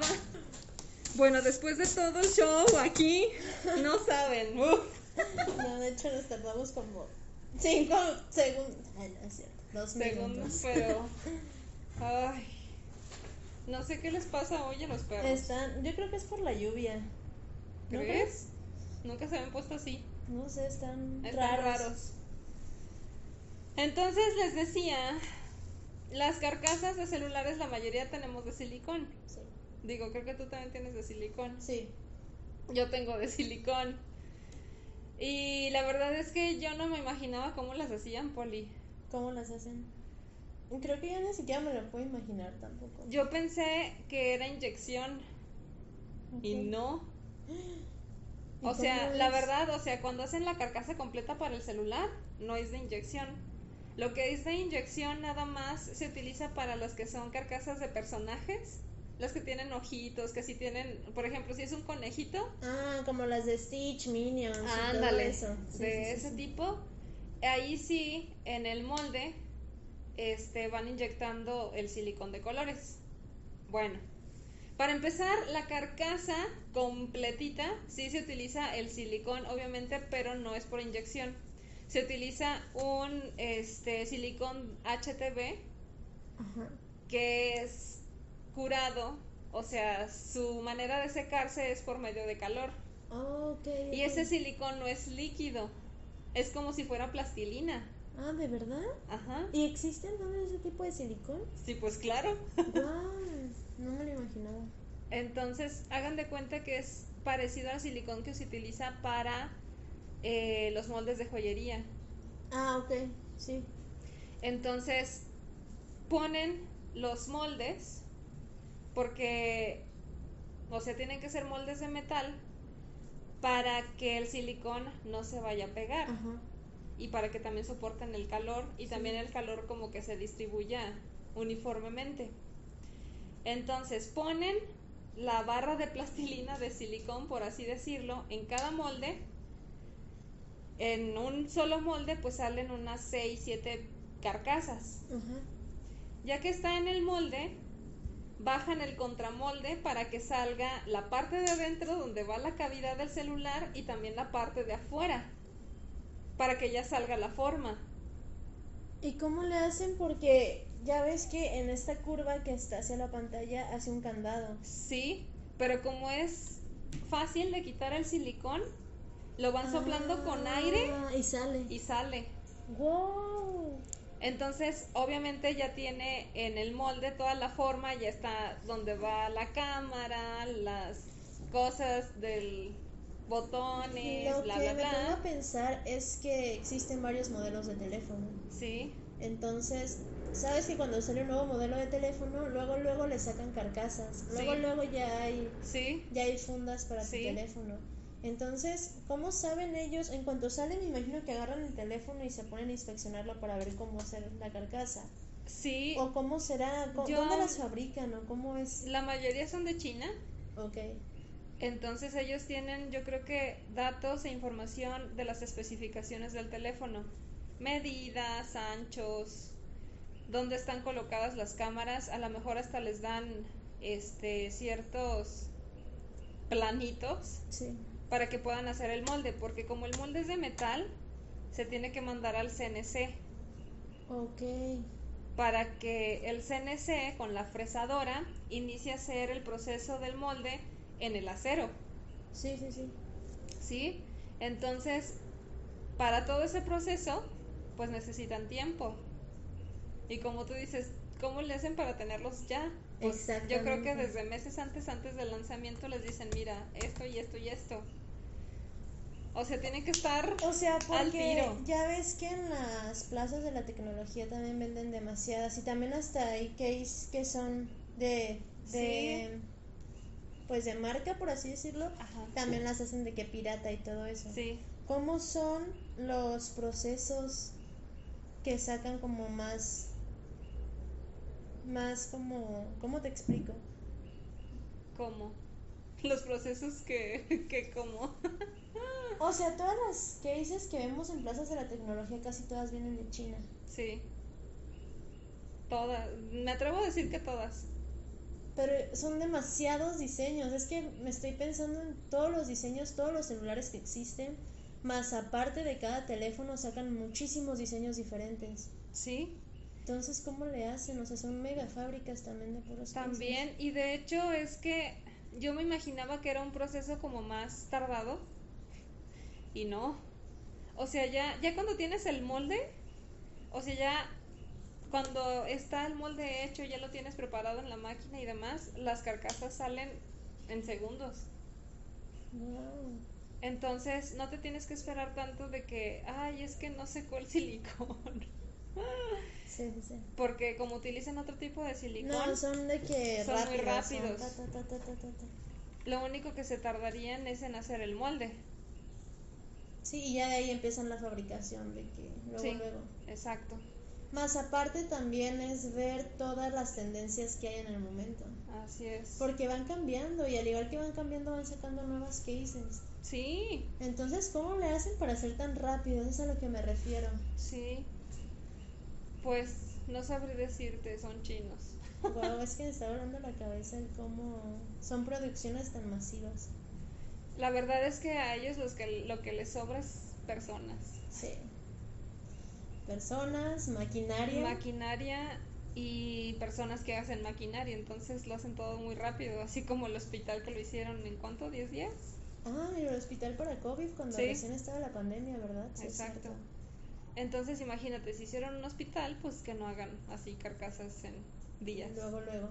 Sí, es verdad. Entonces, eh, bueno, ya que está la carcasa, porque esa es la carcasa sencilla, así como la que tú tienes, por ejemplo, de que no tiene ningún diseño, está lisa, bla, bla, bla.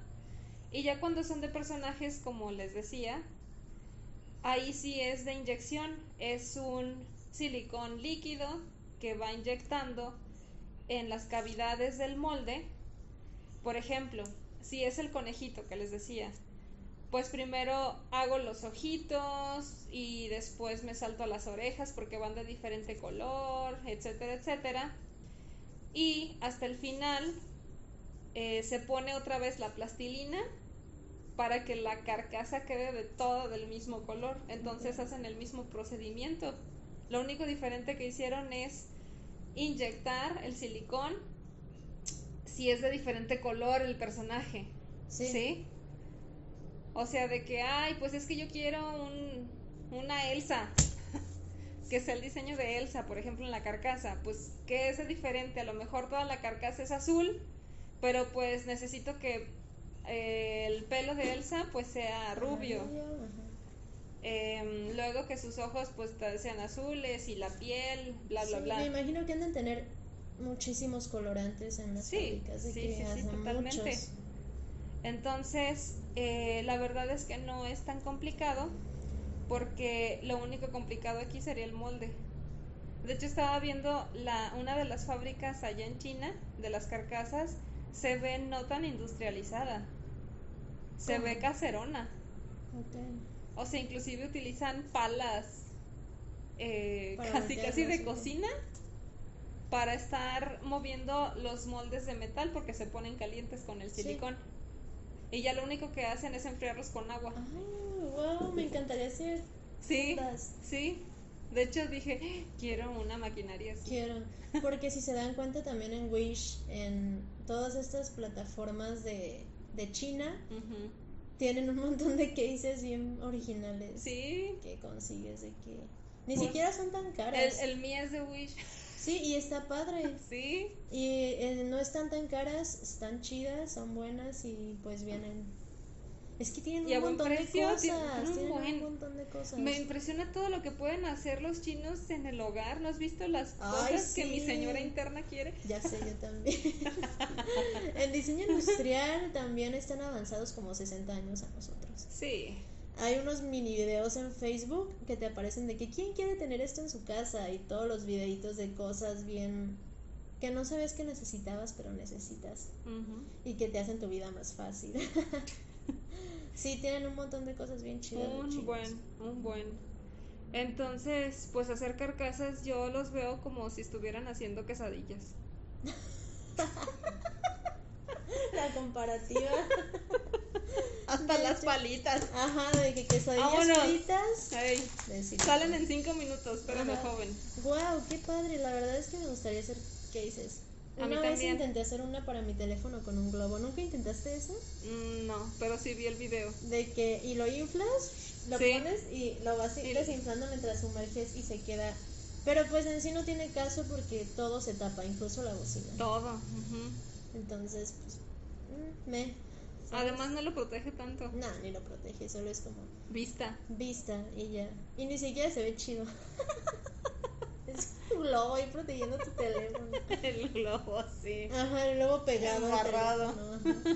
Pero wow, me encantaría hacer fundas de teléfono. Está bien, padre. Todas las opciones que tienes para hacer y inventarte. De hecho, este no solamente carcasas y fundas para celulares, con esa maquinaria puedes hacer muchísimas cosas. O sea, porque no nada más la utilizan para carcasas. he, visto que también lo utilizan para hacer guantes, para hacer zapatos, suelas. Ah, ah, son, sí, sí, sí. Como la, los zapatos que utilizan un tubo y una, como un piecito arriba donde de ahí hacen todo el zapato. Ándale, así.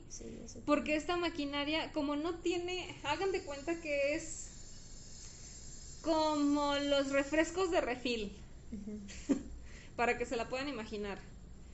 Y hagan de cuenta que pues cada refresco es un color diferente de silicón. Entonces la maquinaria pues sí, ya sabe dónde poner el silicón, pero tú también la puedes programar. Ok. Sí, o sea, sí se programa para que ella ponga el silicón y la cantidad exacta. Ok. Pero abajo donde tienes la mesa de trabajo está lisa. O sea, tú puedes mover el molde a tu antojo y puedes poner el molde que tú quieras. Y lo puedes programar a la máquina para hacer cualquier molde de silicón. Me encanta.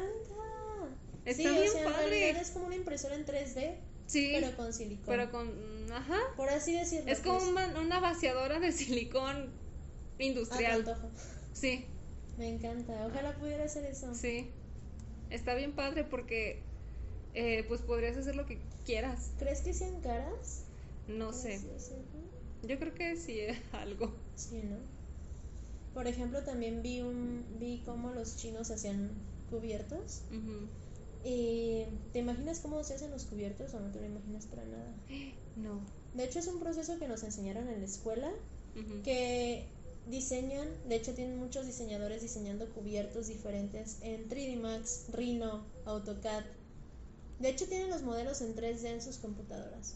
Y son verificados y les dicen si este modelo pasó, este, este modelo no. pasó. Y ves a los chinos, a todos los diseñadores chinos en sus compus, con cubiertos en 3D enseñándoselos a su jefe y el que les guste se va a producción. Se hacen con moldes de como lingotes, moldes grandes como como los que tenemos aquí de, de vaciado. De vaciado.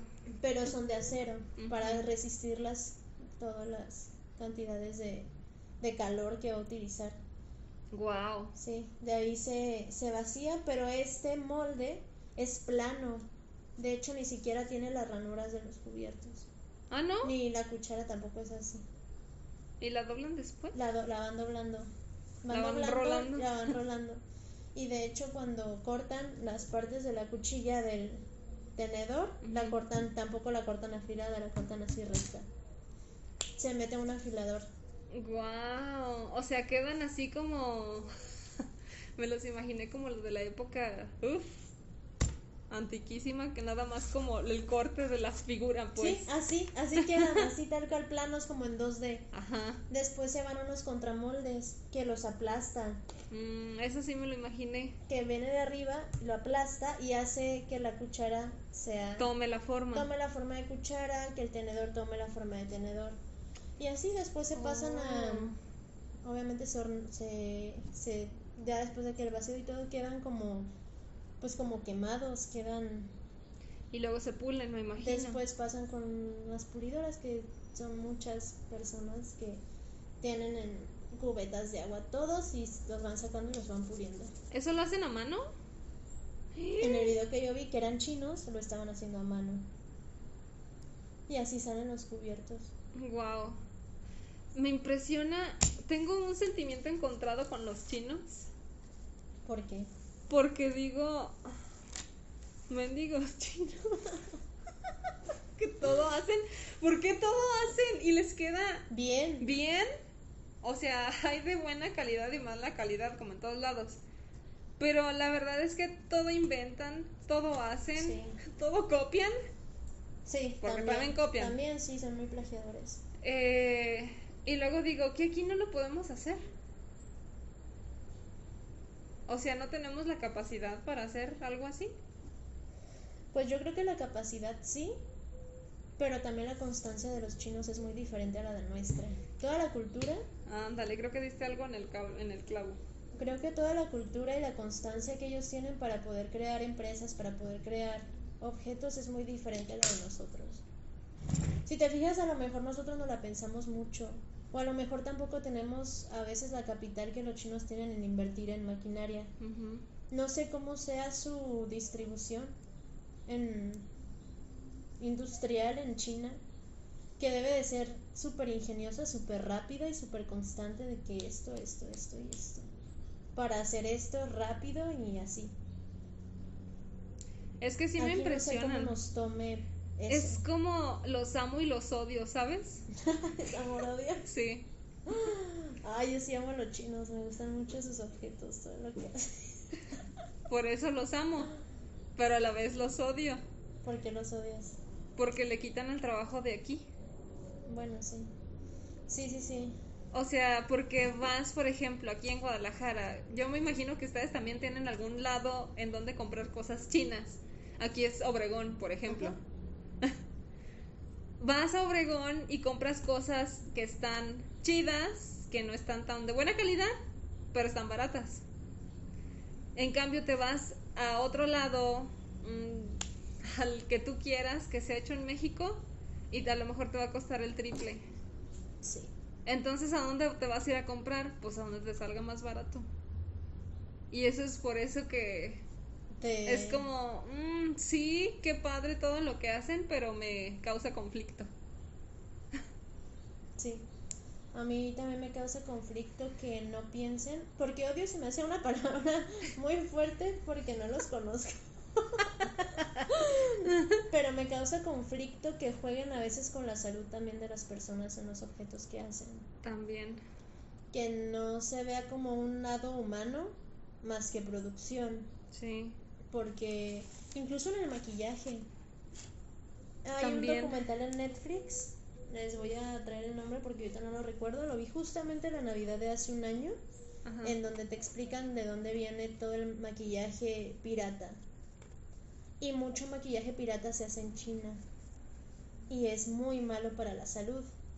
Y aquí lo venden más económico y te lo venden como si fuera original. Sí. Y mucha gente cree que es original, que te están vendiendo una paleta de Exacto. miles de pesos en 200 pesos. Y crees que es original y la compras y tus ojos se les hace daño. De hecho, los pigmentos que más te hacen daño de una paleta de colores son los rojos. Porque tienen más químicos, porque para sacar un color rojo es más difícil que sacar tonos más naturales, incluso azules. Wow, no sabía eso. Entonces casi siempre los tonos de paleta de ojos más delicados son rojos, subtonos rosas, todo esto. Si de por sí en paletas que son de calidad a veces traen problemas estos tonos, Sí. imagínate en una paleta pirata lo que le puede ocasionar a tu piel, a tus ojos. No, pues hasta te puedes quedar ciega. Exactamente. De hecho, ven el documental, está muy, muy interesante es todo lo que dice. No tengo Les voy a traer el nombre. Te paso mi cuenta. Porque sí te explica todo este mundo de la piratería en el maquillaje y la verdad es que el maquillaje es un mundo súper grande. De hecho, no sé si, te has, visto cómo hacen el maquillaje. Sí. Eh, Me encanta. Me encanta. ver. Y hay un video de cómo hacían el polvo compacto hace mucho Muy- tiempo, como en los años 30. No sé si lo has visto, con una maquinita de... Sí, sí, lo abajo. Todos los subtonos poni- los ponían así de Sí. que... De hecho, revolvían. Me encanta, Me ese encanta cuando están revolviendo maquillaje todavía en las barras de labiales que actuales. Sí, Me encanta verlos. sí, me encanta. Es, es bien satisfactorio. Sí. Entonces, es, es un tema que también por eso te digo que no ven este lado humanista, a lo mejor en el cual dices, esto le puede hacer daño a una persona, solo sacan por sacar. Sí. Y pues también hay gente que lo compramos Sí. y no está bien. Incluso los juguetes que vienen para los niños. Hay muchos Hay que muchos tienen, peligrosos. sí, y no tanto por ay, el tipo de mono, sino el tipo de material que utilizan. Sí. Sí. Pero bueno, de hecho ahorita me acordé, no sé si sepas cómo pintaban los vestidos verdes en la época victoriana No, no, no, no, no. ¿Cómo? con arsénico. Eran unos vestidazos No, sí, hermosos, o sea, Sí, eran hermosísimos. Eran de un color verde esmeralda precioso, precioso, pero bueno, para empezar, ya sabes que en esa época casi no se bañaban. Sí. Entonces, gracias a que casi no se bañaban, pues el arsénico que le daba el color verde esmeralda precioso, pues se iba impregnando en la piel. Entonces, muchas mujeres murieron en esa época todo por el vestido. envenenadas. Me imagino que en ese momento no se daban cuenta por qué era. No, me imagino que no, si no, yo creo que no lo hubieran comprado. Sí, sí, sí. Pero muchas mujeres murieron. Wow. ¿Y cómo se dieron cuenta que era por el vestido? Eh, Investigación. exacto. Inve- empezaron a investigar y se dieron cuenta que había un patrón. Y ese patrón todo era llevando al vestido. Todas tenían un vestido verde. ¿Y, ¿Y por qué el arsénico pintaba los vestidos verdes? ¿Qué era lo que tenía para que No sé en reacción? combinación con Ajá. qué los modistas de aquella época que, o los que pintaban la tela, eh, no sé cómo se dieron cuenta. Wow. Es impresionante. Sí. De hecho, todavía en algunos museos hay vestidos así, victorianos, y pues ahí cuentan cómo estaban pintados. No manches, los vestidos victorianos son preciosos. Son preciosos. Preciosos, preciosos, preciosos. ¿Se imaginaban eso? No, Además de que en esas, en esas épocas era súper fácil morir envenenado, ¿no? Sí. O sea, cualquier cosa ¿Cuál? te envenenaba. Aparte de que no tenían mucha higiene, no había muchas medicinas, No. no se bañaban. No se crean, yo sí me baño. ¿Cómo creen que no me voy a bañar? Cada mes. Ah, ¿no No es es cierto? cierto. No es cierto. De hecho, últimamente ya me baño más que antes. Porque tengo novio. Lo que te iba a decir. Cuando no tengo novio. Porque si no, pobre del novio. No. Antes ahorraba más agua de que me lava el pelo una vez cada tres días y ahorita no. Ahorita ya me lo, me lo lavo de que un día sí, un día no, un día sí, un día no. Sí. El pelo sí. Pero en fin. Así como les digo de la época victoriana y de los vestidos preciosos, también existe la vanidad en los ojos. Ah, esto era lo que yo quería escuchar y creo que lo dejaste lo mejor de que ahorita. ¿Por qué les estoy diciendo esto? Poli ya sabe. Eh, ¿Quiénes de ustedes necesitan lentes? Me imagino que muchos porque yo también. ¿Y quiénes de ustedes usan lentes de contacto? ¿Qué tan cómodos son? La verdad es que yo no utilizo lentes de contacto, pero sí me he puesto nada más por que hay los ojos verdes y hay A mí los me da ojos mucha azules. cosa. Quisiera aprender a usar lentes de contacto y comprarme unos bonitos. Sí, Pero me da un buen de cosa, Oti. Me da cosa que me acerquen cosas a los ojos. sí. Incluidos los dedos. ¿Cómo lo metes? Ay, no, no. Se acostumbra. Que se te vaya, se te puede ir. No. Ay, no. No, de hecho, eh, obviamente pues están todos regularizados y están pensados en que no te pueda hacer daño un lente de, de- de contacto. De hecho, ¿desde cuándo crees que existen los lentes de contacto? No tengo idea. Me imagino que vas a decir desde un año súper lejano. Ni siquiera tengo un año, porque es hace más de un siglo. No manches, júralo. Hace más de un siglo, No, no me, de verdad no me imaginaba Ni- que no. fuera a ser tanto tiempo. lo sé porque ¿Y cómo los, yo tampoco. ¿cómo los, cómo los descubrieron? ¿Cómo, cómo? Eso sí no te puedo ¿Cómo te decir. hacen ver mejor? ¿Cómo un lente de contacto te hace ver mejor? Una cosita así, pequeña. Porque, bueno, aparte de todos los procesos que lleva, porque también lleva muchísimos procesos, así como la aguja Sí. y así como los este, bisturís, porque este lente de contacto pues también tiene contacto Sí, con los Con ojos los ojos. y es una parte muy muy importante de nuestro cuerpo porque pues es lo que nos hace darnos cuenta de la vida Sí. aparte de nuestros otros sentidos, pero es el más importante para mi opinión. Yo no podría estar sin la vista, Poli. Pu- pudiera estar sorda, Sí, pero sin los ojos no. pero no, ajá. Sin vista no, no puedo. No, yo tampoco me imaginaría. Creo que ha de ser más difícil. Bueno, no sé si estoy hablando desde un punto en el cual no sé, pero perder la vista cuando ya has visto Sí, que nacer, sin nacer. vista. sí. Entonces, eh, la verdad es que admiro muchísimo, muchísimo, no saben cuánto a las personas invidentes porque las veo como si nada y hay veces que apago la luz y no veo y me desespero. Sí. Entonces, la verdad es que los admiro muchísimo a ellos porque, wow. Debe de ser algo súper difícil. Y es justo lo que hablábamos hace rato de ti y yo, en el cual esta parte deberían de emplearla más en la vida cotidiana, más aquí en México. Sí, sí, totalmente. Deberían incluir mucho más braille Sí, y cosas que estén al alcance de, porque ha de ser muy, muy difícil. mucho. Y pues bueno, los que necesitamos aumento en los ojos, todavía alcanzamos a ver un poquito. Eh, algunos necesitan lentes de contacto. Les decía que desde hace un siglo se inventaron. ¿Cómo? ¿Quién? No No, sé. no sabría decirles lo que sí sé es que antes eran rígidas. Entonces yo no me imagino cómo se los ponían en los ojos. Qué incomodidad. No manches. Súper incómodo y no sé Oh. qué tan higiénico lo hacían, porque ahora eh, llevan un proceso muy riguroso. Y de hecho, o sea, las investigaciones dicen, Poli ya se está tapando los ojos. Sí, es que me da cosa. Sí. Las investigaciones y los médicos eh, no me dejarán mentir.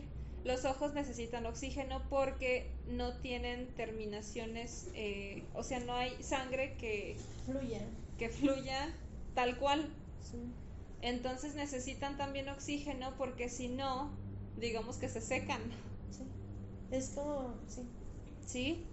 Entonces se dieron cuenta de que los lentes de contacto cuando no son hechos de una manera como deben hacerse, pues imagínate traer algo que te tape la córnea, no te deja respirar el ojo, pues se te seca. Sí. Y los de ahora ya no, o sea, se te, te permite respirar y, o sea, el ojo pues, Sí, sí, sí. eh, y no te afecta en gran parte, no sé qué tanto afecte, o sea, estar como quitando y, Y poniendo, poniendo. algo, ¿no? En el ojo. Sí.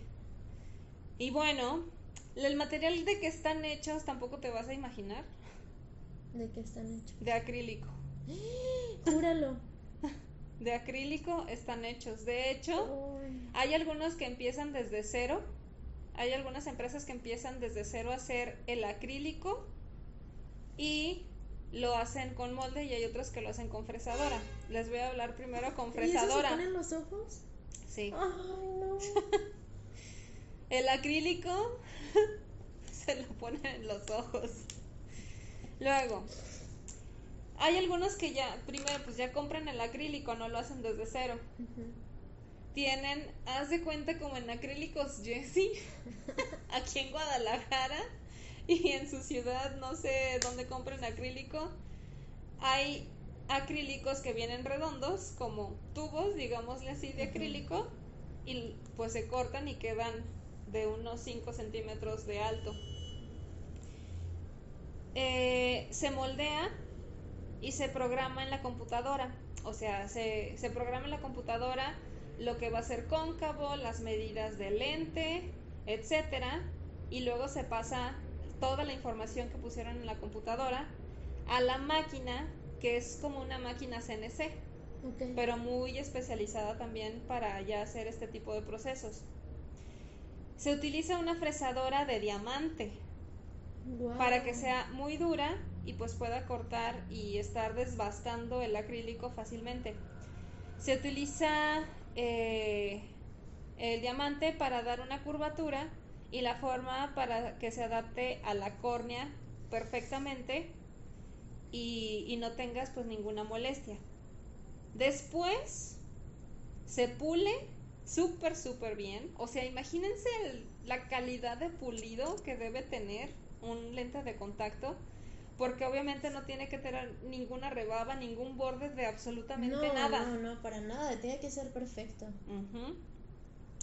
Entonces se pule muy muy bien, se le, se le quitan todas, todas las rebabas e imperfecciones. Después lo miden con un calibrador súper preciso para ver el grosor, que de hecho no comentaron el grosor, pero es de punto tantos milímetros. Sí, son súper delgaditos. O sea, son. Sí, es un... nada. Sí, de hecho es como una pielecita cuando la agarras, ¿no? O sea, Sí, es una pielecita. Como una pielecita de esas de cebolla que la Sí, tiene súper pegadita. ajá. Así. Después se modela la superficie externa, Ok. ¿ok? Que es donde va el color, me imagino. Que es algunos va al color y otros no. Sí, los de contacto no son de color, son... Bueno, los lentes de aumento, los, Los lentes de contacto, los de aumento, Ah, sí, es verdad, los lentes de contacto la mayoría, la mayoría no tienen color. Hay algunos que sí, ya tienen color, Ah, ok. pero la mayoría no tienen color, porque pues nada más los quieren para ver. Sí. Sí, y no para vanidad o qué sé yo, para vestirse, disfrazarse, etcétera. Em, y bueno, después se modelan, les digo, la superficie externa. Y se pega esa superficie externa a una cera especial que es como que le va dando también, pues como les dijera, en el video se veía una cera roja como pulimento rojo. Y esa cera también como que ayuda después a que la, la parte externa del lente de contacto quede como más suave, Ok. ¿sí? Sí. Y como que se viera más lubricada, por así decirlo. Eh, em, después se retira con un equipo especial esa cera de ultrasonido, que el ultrasonido es especial para ir quitando pues todas las bacterias y demás para dejarlo esterilizado. Y cuando el lente está terminado, se vuelve a pulir. De hecho, los, las pulidoras eh, son como si fueran medias esferas, o sea, una media esfera y la otra, hagan de cuenta como hembra y macho, entonces se embonan perfectamente entre sí y ponen el lente de contacto encima de la media esfera y después pues ponen el pulimento porque se usa pulimento tal cual. Sí, tal- sí, sí, sí, se tiene que pulir súper bien. Tal cual. Eh, y después ponen una como estopita y la giran a muchas revoluciones por minuto. Para que quede súper, súper, súper Sí, bien, súper bien. eh, pulidito. Después de pulirlo, lo sumergen en una solución salina que tiene un pH neutro pues para que no afecte a ningún tipo de ojo porque pues nuestro pH de cada persona es diferente. Sí. Este es neutro. Y ahí lo dejan hasta días para que se reblandezca. Entonces, por eso cuando los tomas parecen como gelatinitas. Sí, por eso están blanditos en sí. Sí, son blandos. Pero es gracias a que los dejaron reposar en la solución eh, salina por muchos, muchos días. Guau, o sea, es acrílico tal cual. ¿Sí? Es acrílico súper mili- Súper chiquitito, milímetro. Sí, sí, sí. dejado a remojar en solución. O sea, si tú llegaras a cortar un pedacito así de delgado de, de acrílico y lo dejas remojar en solución salina, se haría Se haría blandito Blandito. porque a pesar de que el acrílico se ve que es un material que no es poroso, lo es. Guau. Por eso también si dejas el lente de contacto, me pasó, sin solución, o sea que lo dejas, se te olvidó ponerle la solución, se endurece y ya no te lo puedes ya no te poner. lo puedes poner. Sí, por eso tienen sus, sus estuches especiales Exactamente. Por eso siempre lo tienes que dejar en líquido, siempre, Y siempre. tampoco siempre. se pueden mezclar, ¿verdad? Tiene que ir uno en un lado y otro en otro. Mm, O no a fuerzas. De eso no a fuerzas. ¿No? Ok. Yo pensaba que así era. Pensaba que no podías mezclar los dos. Ahí ojos. de hecho parece ser que los hacen todos iguales. Ah, ok. Todos en donde mismo, Sí. todos ahí. Sí. Ya el fabricante y el que los distribuye es el que se encarga a lo mejor de poner, ay, derecho e izquierdo. Y también hay fábricas que no son tan buenas haciendo lentes de contacto que son los que te hacen daño, ¿no? O sea, Exactamente. También hay calidad hay calidades. en esa industria. Hay calidades.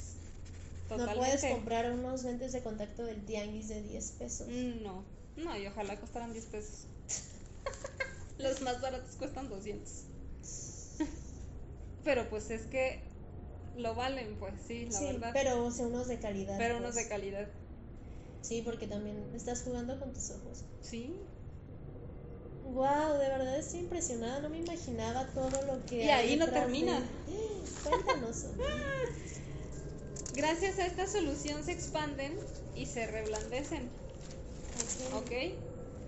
Eh, para guardarse y distribuirse se limpian perfectamente, se esterilizan en un horno a una temperatura de 125 grados centígrados. Eh, y si no se abren, o sea, los ponen como en unos frasquitos como si fueran de inyección, así se ven, que están como super sellados con aluminio. Sí. Sí los ubicas, ¿no? Sí. Y sí los ubican, me imagino también ustedes. Entonces, los sellan perfectamente y ponen todos los botecitos en ese horno. Eh, los ponen a 125 grados y ya después los, los van sacando. Y si no los abren de los contenedores donde los pusieron, pueden durar hasta 7 años. Esterilizados, inclusive. ¿De verdad? Ajá. O sea, cuando ya están en venta, si no se abren, pueden durar años, Años. vendiéndose. Años si no se seca la solución también. Ah, ok. Sí, pero me imagino que es una solución pensada en, Claro. en que no se seque. Y como está muy sellado, pues no tiene cómo evaporarse ni Sí. No, se queda ahí se guardada. queda guardada. Wow. Y otra manera de hacerlo, este nada más es el inicio del proceso. Hay otras empresas, eh, creo que la que lo hace así con moldes alemana, si no mal recuerdo, y lo hace por medio de moldes. Los moldes se ven eh, de hule, hule ya sea industrial o quirúrgico, para que pues no contenga Sí. ningún químico que altere al Sí. lente de contacto. Y el acrílico, si ubicas el acrílico de uñas, algunos Sí. venden acrílico líquido. Así, El que huele muy fuerte. muy fuerte. Ese acrílico lo utilizan ellos ¿Y para qué lo utilizan? el para hacer el lente de contacto. Ah, el líquido. En líquido. Entonces van vaciando en cada molde la cantidad exactita del líquido, del acrílico, y lo. O sea, es molde y contramolde para que salgan de una vez. Pero aún así necesitan como desbastarlo para que quede al grosor exacto. Wow, no me imagino. Y no demás. me imagino poniéndote acrílico en los ojos. No me imaginaba que era acrílico, de verdad. Es acrílico. No. Y estos moldes son individuales. Estos sí, Sí. los manejan individuales y van en una banda transportadora y van las máquinas depositando el acrílico en cada molde. Y ya hasta que se cataliza, se seca el acrílico, ya hacen todo el proceso que ya les dije. Oh, y por ejemplo, ¿cuánto te duran más o menos unos lentes de contacto? Como un año. ¿Un año? Y tienes que cambiarlos. Sí. Sí, porque pues ya no los estás cerrando como los cierran Exacto, en la, en la fábrica. Se van secando aunque no quieras. ¿ok? ¿Y esa solución salina también se vende por separado? Sí. De hecho, esa fuerza comprando. Esa fuerzas de que tienes que comprar el... Los lentes de contacto vienen en solución salina. Te compras el estuche y te compras tu solución salina. Aparte. Ok, pero el, donde ya te compras los lentes de contacto ya te dan el estuche que vi donde vienen los lentes Ajá, y te compras tu solución y ya con eso te vas a tu casa. sí. Yo me he comprado, creo que dos veces lentes de contacto en mi vida. ¿Sí? Y eran de para Para ¿De ver aumento? mejor, no. eran de color. Eran de ¿Qué color. color eran? Me los compré una vez azules y los otros creo que eran verdes. Wow, tengo muchas ganas de comprarme unos de color. Mm, me dan muchas ganas de ponerme pupilentes. La verdad es que cambias muchísimo. Radicalmente, ¿verdad? Sí. ¿Cuáles eran tus favoritos? Am, yo creo que los verdes. ¿Los verdes? Por mi tono de piel. Sí, de hecho el verde sí te queda bonito. También. Me quiero comprar unos. ¿Cuánto te costaron esos lentes de contacto? Más o menos. Mm, como 300 pesos. Ah, está bien. Y salieron buenos. Salieron también. buenos, sí. De hecho, me los compré en una óptica. Ah, ok. Porque hay veces que los venden en la Friki Plaza o así No. y no les tengo mucha confianza. No me maten, a lo mejor los venden bien, no sé. Pero no me, Mejor dan, no. no me dan mucha confianza, chicos. Dicen que no puedes dormir con los lentes de contacto puestos. No, no, claro que no. No, ¿verdad? No. Se te pueden ir. No es de que se te puedan ir, pero acuérdate que los tienes que mantener hidratados. Sí. Lo siento, es que me dan mucha cosa. Es que te da ansias. Me da ansias, todo lo que tiene que ver con los ojos me da ansias. De hecho, las operaciones de los ojos, Sí. no, no, no, ni siquiera puedo pensar en ellas porque me dan muchas ansias.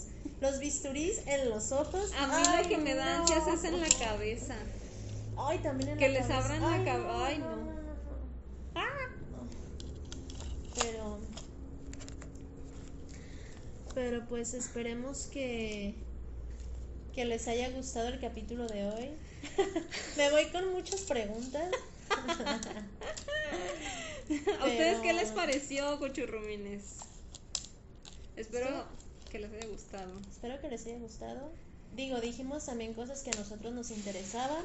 Sí. Que esperemos que también les interesen a ustedes y que si tienen alguna duda sobre otra cosa también nos la puedan comentar. Y también podamos investigarla y comentarla aquí en el programa. Sí. Sí. De hecho, yo creo que también hay que empezar a hacer más preguntas como para interactuar, Interactuar más con ustedes. y poder responder preguntas que ustedes nos hagan o temas que les gustaría del- que habláramos aquí en el programa y programa en el podcast. ya me siento en la radio. Ya. Pero espero que tengan bonito fin de semana y Chiquechi. Mañana les subo fotos. De, de los atrasados también. Yay. Yay, para que los vayan viendo. Recuerden que ya estamos en Facebook. Eh, no tenemos contenido todavía. Pero vamos a empezar a subir. Ah, yo te hice una portada bien bonita. Métanse a la página y denle que les like. guste. Y también estamos en YouTube. También próximamente vamos a subir los capítulos y esperamos también ahí subirles cosillas. Y ya saben que estamos en Spotify. Sí. Para que nos escuchen en cualquier parte donde se encuentren. Manejando, en el baño, bañándose, haciendo la tarea. Haciendo, pero concéntrese también. Escuchando y concentrándose si hacen tarea. Así es. Nos vemos el próximo episodio, Cuchurrimines. Yo también los quiero mucho. Cuídense, que tengan lindo fin de semana. Adiós. Bye. Bye.